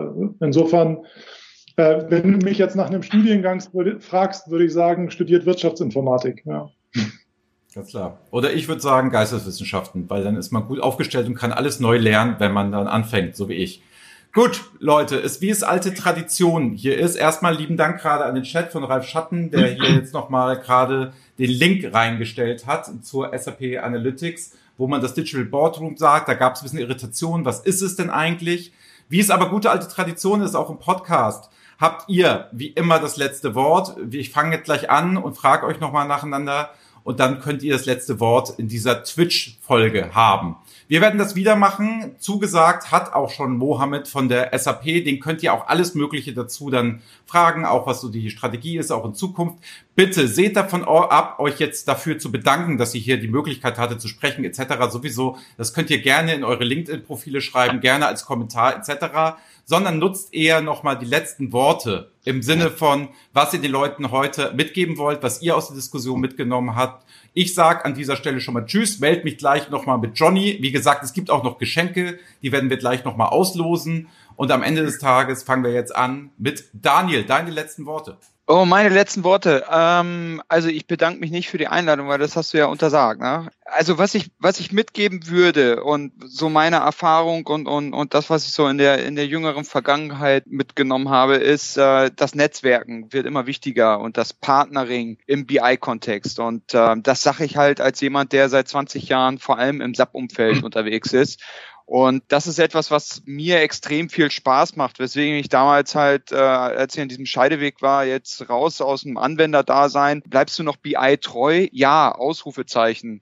Äh, war eine bewusste Entscheidung, weil einfach, du hast vorhin diese Offenheit angesprochen. Das ist etwas, was total spannend ist. Und ich glaube, für insbesondere die Endanwender eine extrem viel drin ist. Es ist auch komplex geworden. Es braucht manchmal so diese Form des Navigators, des Kümmerers vor Ort, der unterstützt und dich an die Hand nimmt. Ähm, ich, ich bin häufiger in Projekten so ein Sparingspartner. Diese Rolle wird sich vermutlich, das ist so meine Erfahrung, mehr und mehr auch ausprägen in der nächsten Zukunft. Aber was ich total spannend und befruchtend finde, ist, dass man mittlerweile nicht mehr sagt, ja, entweder entscheidest du dich für den oder jenen, sondern es ist ein Miteinander. Wirklich dieses Best of Breed, dass man sagt, hey, es gibt Phasen zu Beginn des Projektes, da sind zum Beispiel Researcher extrem wichtig und ihr Blick auf den Markt. Ähm, es gibt konzeptionelle Fragestellungen, wo ihr seitens Reporting-Impulse und andere halt gefragt sind. Und ähm, dann gibt's ja verschiedene Werkzeuge, die unabhängig, äh, abhängig vom, vom Use Case halt relevant sein können oder nicht. Und ähm,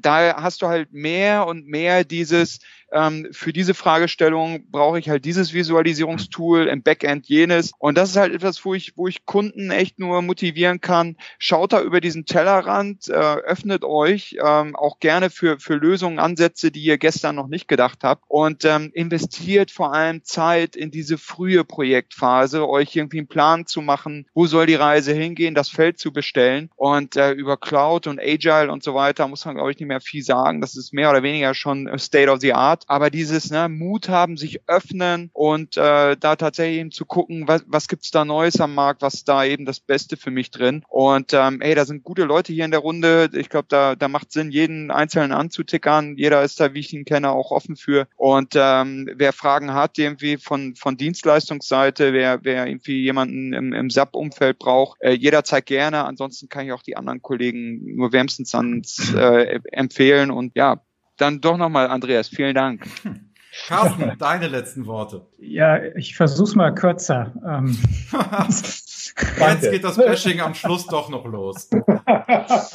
bisschen Stimmung muss ja doch reinkommen. Ähm, letzte Worte. Ich würde sagen, jedes Geschäft ist ein Datengeschäft oder sollte eins sein. Daten ohne Analyse sind wertlos. Und deshalb sollte sich jeder viel mehr mit Daten und Analyse beschäftigen. Schön. Patrick, ich muss das, das der, der Satz ist total, der ist so wichtig, den muss ich nochmal wiederholen. Also ähm, Daten ohne Wert sind, nee, wie war das? Daten ohne Wert sind wertlos? Nee, Daten ohne Analyse.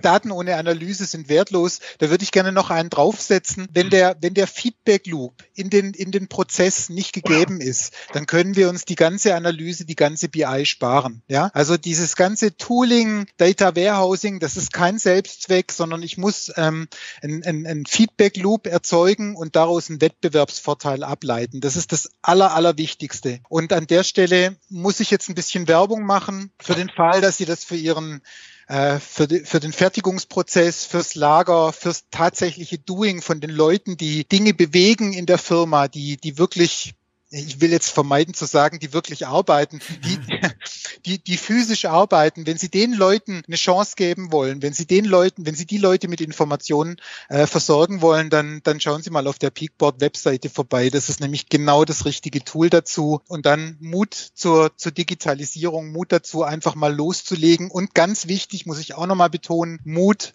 alte Zöpfe abzuschneiden ganz wichtiger Punkt und das ist äh, dann auch mein letztes Wort. Vielen Dank fürs Zuhören bis hierhin. Also liebe Endanwender, unterstützt mal dieses kleine Start-up, das da jetzt gerade ist, Peakboard, ne? Und guckt da mal auf die Seite. Wir als Reporting Impulse sind älter als Peakboard. Justus, ja, ähm, Patrick hat es mir jetzt fast schon äh, äh, weggenommen. Ähm, ich glaube, dass wir in den nächsten fünf Jahren äh, ganz, ganz viele große Transformationsprojekte sehen werden. Ähm, schon alleine getrieben, dass viele Unternehmen eben vor einer S4-Einführung stehen. Ähm, äh, also HANA sowohl im ERP-System als auch dann wahrscheinlich im BI, äh, zumindest im Business Warehouse-Bereich nachziehen werden. Und das ist alles andere als mal eben ein Upgrade. Das ist eine richtige Transformation. Und ich glaube, man muss es begreifen als auch Chance, viele alte Zöpfe abzuschneiden, als Chance, Prozesse neu zu denken, als Chance auch aus alten, ganz eingefahrenen Bahnen rauszukommen, dass es sowas wie Abteilung geben muss, sondern eher in End-to-End, -End, also in wirklichen Prozessen denken kann, kundenzentriert sich aufstellen kann. Und mein Plädoyer eigentlich an alle ist, seid mutig, also der, der, Mut kam auch schon bei zwei von, äh, bei Patrick und bei Carsten hoch. Ich glaube, es ist die Zeit, auch mutig zu sein und diese Chance, diese Sollbruchstelle, die sich jetzt eigentlich in den nächsten Jahren da auftut, zu nutzen, um wirklich das Geschäft für die Zukunft zu bauen. Und das wird datengetrieben sein und das, das wird ganz anders sein als das Geschäft in der Vergangenheit. Ansgar, mit deinem St. Pauli-Trick hast du dich in die Herzen ne, der Zuhörer gemogelt. Jetzt ist dein letztes Wort. Mach gerne hemmungslos Werbung. Okay, ganz billiger Trick gewesen. Ich will gar nicht hemmungslos Werbung machen. Was mir halt aufgefallen ist, wir sprechen hier die ganze Zeit über Daten und Daten sehr viel in puncto Finanzen und Controlling, also alles, was sehr CFO-Office-lastig ist. Ich glaube, entscheidend wird für die nächsten Jahre auch sein, wie auch andere Bereiche eben äh, BI-Tools äh, und Zahlen letztendlich nutzen. Ob das jetzt Marketing ist, äh, Supply Chain sicherlich vor allem, Vertrieb, HR, äh, ich glaube, es ist völlig egal am Ende des Tages, welche, welche Abteilung man nimmt, solange es Abteilungen noch gibt, Justus. Ja? Insofern, dann komme ich zu dem Punkt, da mache ich jetzt mal Werbung, äh, weil wir haben sehr viel über Analyse gesprochen. Das ist wahnsinnig wichtig. Da reden wir über Daten, die aus der Vergangenheit kommen wir haben Daten vielleicht auch noch von heute. Äh, wichtig ist aber letztendlich, äh, wie sieht das morgen denn aus? Und dafür brauche ich Planung. Da muss ich mir muss ich Ideen entwickeln, muss ich Szenarien entwerfen, die ich miteinander vergleichen kann, wo ich, ich sag mal, möglichst viel, möglichst viele Bereiche letztendlich auch mit einbinden kann in diese Planungsszenarien. Das lässt sich wunderbar mit Board umsetzen. Ja, da unterscheiden wir uns dann auch vor, ja, von vielen, ich sag mal, BI-Tools, von denen wir heute hier auch gesprochen haben. Weil ich glaube, da, da sind wir ganz anders aufgestellt. Das ist auch nicht unser Steckenpferd, jetzt äh, Power BI oder irgendwie äh, Tableau mit uns in den Vergleich zu setzen.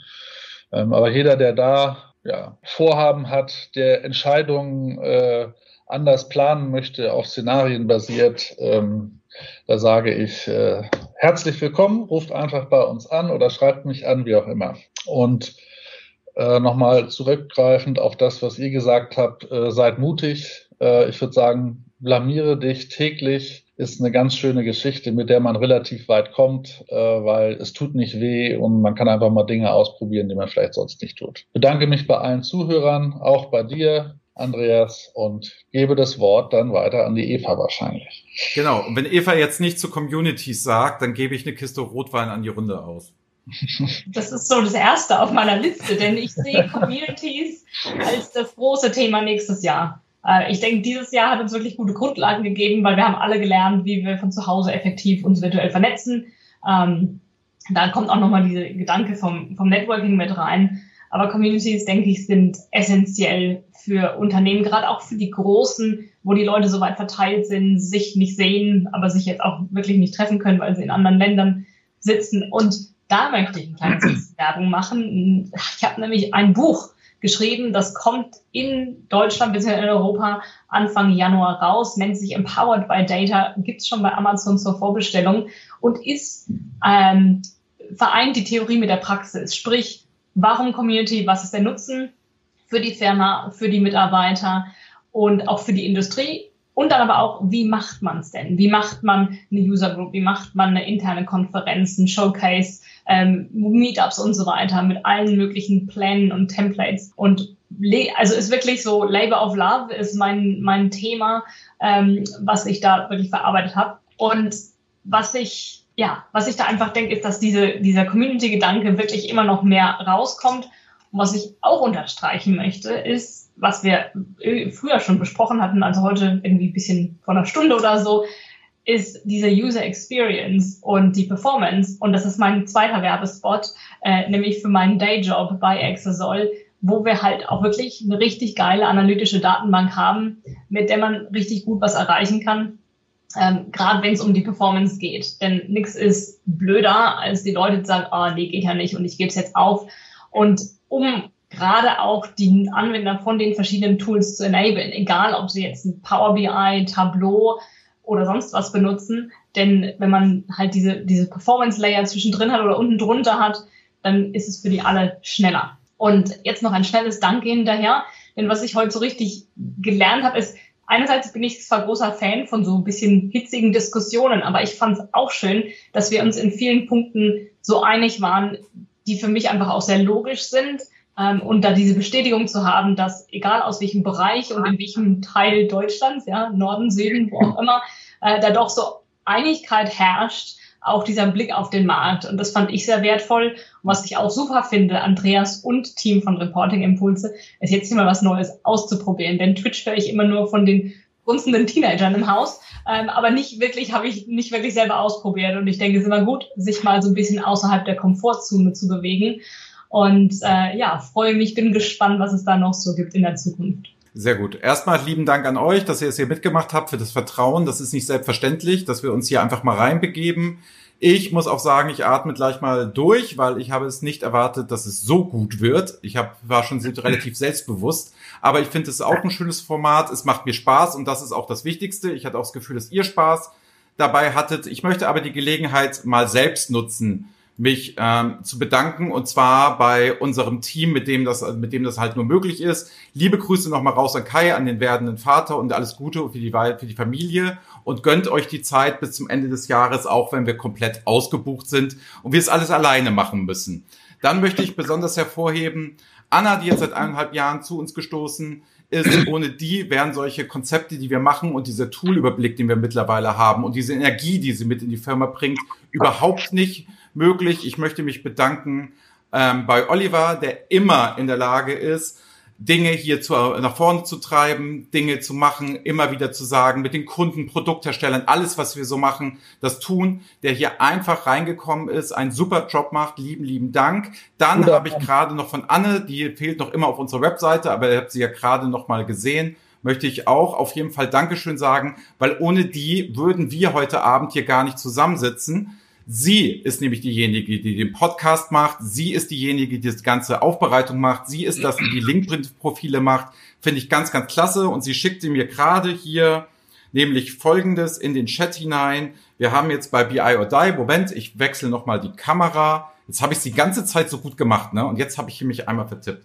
Noch einmal in die Kamera. Ich glaube, das sieht man nicht, weil das Instagram lädt. Doch, das sind die aktuellen Zahlen von BI or Die. Ich finde es unglaublich. Wir haben 4.396 Abonnenten. Damit haben wir nie gerechnet. Wir haben da als Spielerei angefangen. Vielleicht fängt es, ist es bei Twitch jetzt genauso. Alles, was ihr heute gesehen habt, wird auch bei YouTube zu sehen sein. Das heißt, diese ganze Folge wird da sein. Wir werden ein paar Schnipsel machen. Wenn Kollegen das verpasst haben, schickt ihnen das doch einfach. Macht es. Und in dem Sinne, lieben Dank nochmal an euch alle, dass ihr dieses Vertrauen hattet. Ich halte das wirklich nicht für selbstverständlich. Wir riskieren viel, wir machen viel, die Technik hat gehalten. Und dass ihr das hier mit uns so macht, finde ich wirklich klasse. Wir sind eine ganz kleine Firma, sind keine Marketing-Experten, nichts, aber wir trauen uns was. Und deswegen war schön, dass ihr gesagt habt, mutig sein. Wir versuchen das nämlich auch.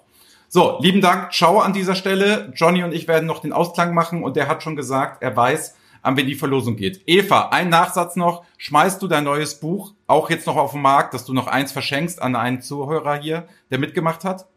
Mache ich gerne, müsst ihr nur bis Januar warten, weil der, das Drucken dauert ein bisschen wegen Corona. So wie Reporting Impulse auch Sachen verschickt, kann ich mal als kleine Insider sagen, wird das sowieso vor Januar bei uns nicht. Gut, in dem Sinne, Johnny, hi, schön, dass du wieder da bist. Hallo, na, da bin ich wieder. Wie hat's dir gefallen? Ich hab's in den, in den Chat schon mal reingeschrieben. Ich find's super cool. Das ist ein, ist ein total interessantes Format. Und wie gesagt, selbst ich als, als, als kompletter Laie, was dieses SAP Consulting, dieses, dieses ganze Ding angeht, ich habe wirklich null Ahnung und ich habe wirklich sehr wenig verstanden. Aber es ist unheimlich interessant, da irgendwie äh, zuzuhören und ähm, da mal zu hören, wie denn da gearbeitet wird und was da so äh, cool ist und was da gemacht wird. Also ich finde das unheimlich interessant. Das ist ein sehr, sehr interessantes Feld, was ihr da beackert. Schön. Wenn es dir gefallen hat, bin ich zufrieden. Lieben Dank auch für deine Unterstützung. Finde ich ganz klasse. Ohne dich, wenn wir es wieder sagen müssen, das ist hier alles Teamwork, wäre das auch nicht möglich gewesen. Du hast uns an Twitch rangeführt. Du hast uns generell an die Technik rangeführt. Du hast uns da rangeführt, dass wir heute unsere Seminare und die virtuellen Workshops, wo ich im März wieder Ochs vom Berg stand, plötzlich gesagt habe, ey, nutzt doch Streaming-Technik, nutzt das doch so, kauft euch diesen Rechner. Ich weiß noch, wie ich beim Mediamarkt stand und mit dir per WhatsApp geschätzt habe, was ich jetzt kaufen soll und genau. machen soll. Also an der Stelle auch mal lieben Dank, dass du da immer so viel Initiative zeigst, so viel Quatsch mit uns machst, so. An alle auch hier der Aufruf, ne? Johnny wird zwar Lehrer, was ich auch immer sehr, sehr gut finde, aber wenn ihr mal Unterstützung braucht, wer mal sowas ähnliches machen will, anders machen will, ist Johnny erste Adresse ganz ehrlich, klasse Zusammenarbeit, lieben Dank. So, Johnny, jetzt nochmal zu den Geschenken. Ne? Also ich habe hier nochmal kurz eingeblendet, es gibt Regenschirme, es gibt was von der KPMG. Olli schreibt die ganze Zeit rein, er möchte diesen KPMG-Trinkbecher haben. Der ist natürlich nicht mit in der Verlosung. Ja, Wen der, hast du dir denn rausgesucht? Wer sind genau, diejenigen, die was gewinnen? Genau, ich habe jetzt so ein bisschen rumgeguckt, wer im Chat äh, ist, wer da aktiv war oder wer jetzt schon seit Anfang an dabei war und äh, wer hier gewartet hat, schon eine Stunde bevor es eigentlich überhaupt losging und war schon im Chatraum. Das habe ich ja alles gesehen und habe jetzt mal drei Leute rausgesucht. Ich sag gleich dazu, ähm, für die Leute, die jetzt hier irgendwie gleich Schiebung schreien, ich kenne hier wirklich niemanden. Ich kenne hier Andreas und ich kenne hier den Olli. Ansonsten äh, kenne ich hier im Chat wirklich niemanden. Ähm, und ich habe jetzt rausgesucht. Und zwar ähm, drei Leute hast du gesagt, gell? Drei äh, Pakete hast du. Drei Pakete haben wir. Genau. Ich habe einmal die äh, Sandra unterstrich äh, CAMH, Cam H, KMH, ich habe keine Ahnung, wie man es ausspricht, aber die Sandra. Dann habe ich den, die das allgemein Platzverweis, oder heißt das so, Platz, Platzverweis? Äh, Platzverwaltung, ich weiß es jetzt gerade nicht. Egal. Und äh, einmal ähm, JR Consult. Die drei, bitte entweder hier auf unser Twitch-Account schreiben, wer ihr seid, einfach E-Mail-Adresse rein, dann son sonst einfach info at reportingimpulse.com. Euch werden die drei Pakete dann dementsprechend zugestellt. Ich muss mal gucken, wie diese beiden Bücher jetzt noch nach Berlin kommen in der heutigen Zeit. Die liegen nämlich jetzt in Hamburg und dann kriegt ihr ein schönes Set von uns zusammengestellt. Lieben Dank an den gesamten Chat, dass ihr das alle mitgemacht habt. Es war wirklich toll. Es war ein gewisses Risiko von uns. Ich habe leider nochmal eine Entschuldigung an alle Leute, die vorher die Fragen gestellt haben, dass wir die 17 Fragen nicht beantworten konnten. Ich wollte aber dann eher auf den Live-Chat gehen. Gut, Johnny, hast du auch noch abschließende Worte, was du schon immer mal loswerden wolltest in so einem Business-Stream? so ein Business-Stream. Ähm, ähm, ja, ich brauche ganz viel Geld.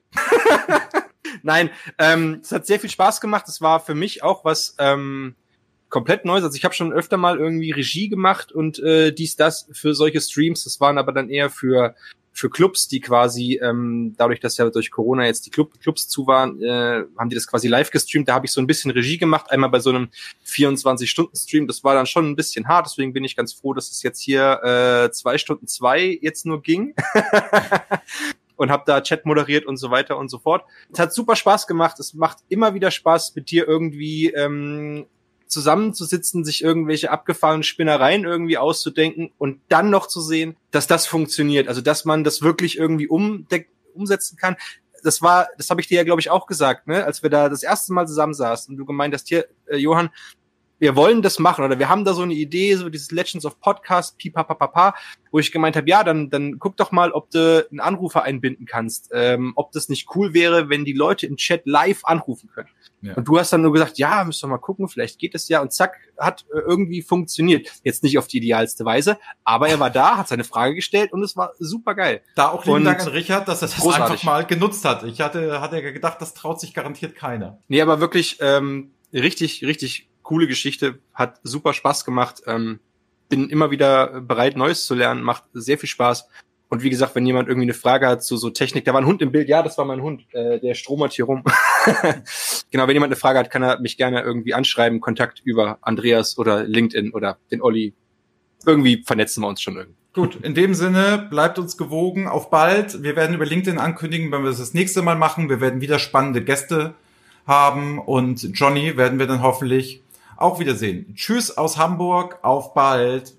Das war BI or Die, der Podcast von Reporting Impulse. Danke, dass ihr auch diesmal wieder mit dabei wart. Wenn es euch gefallen hat, dann hinterlasst uns doch eine gute Bewertung und abonniert den Podcast, um keine weitere Folge zu verpassen. Bis zum nächsten Mal.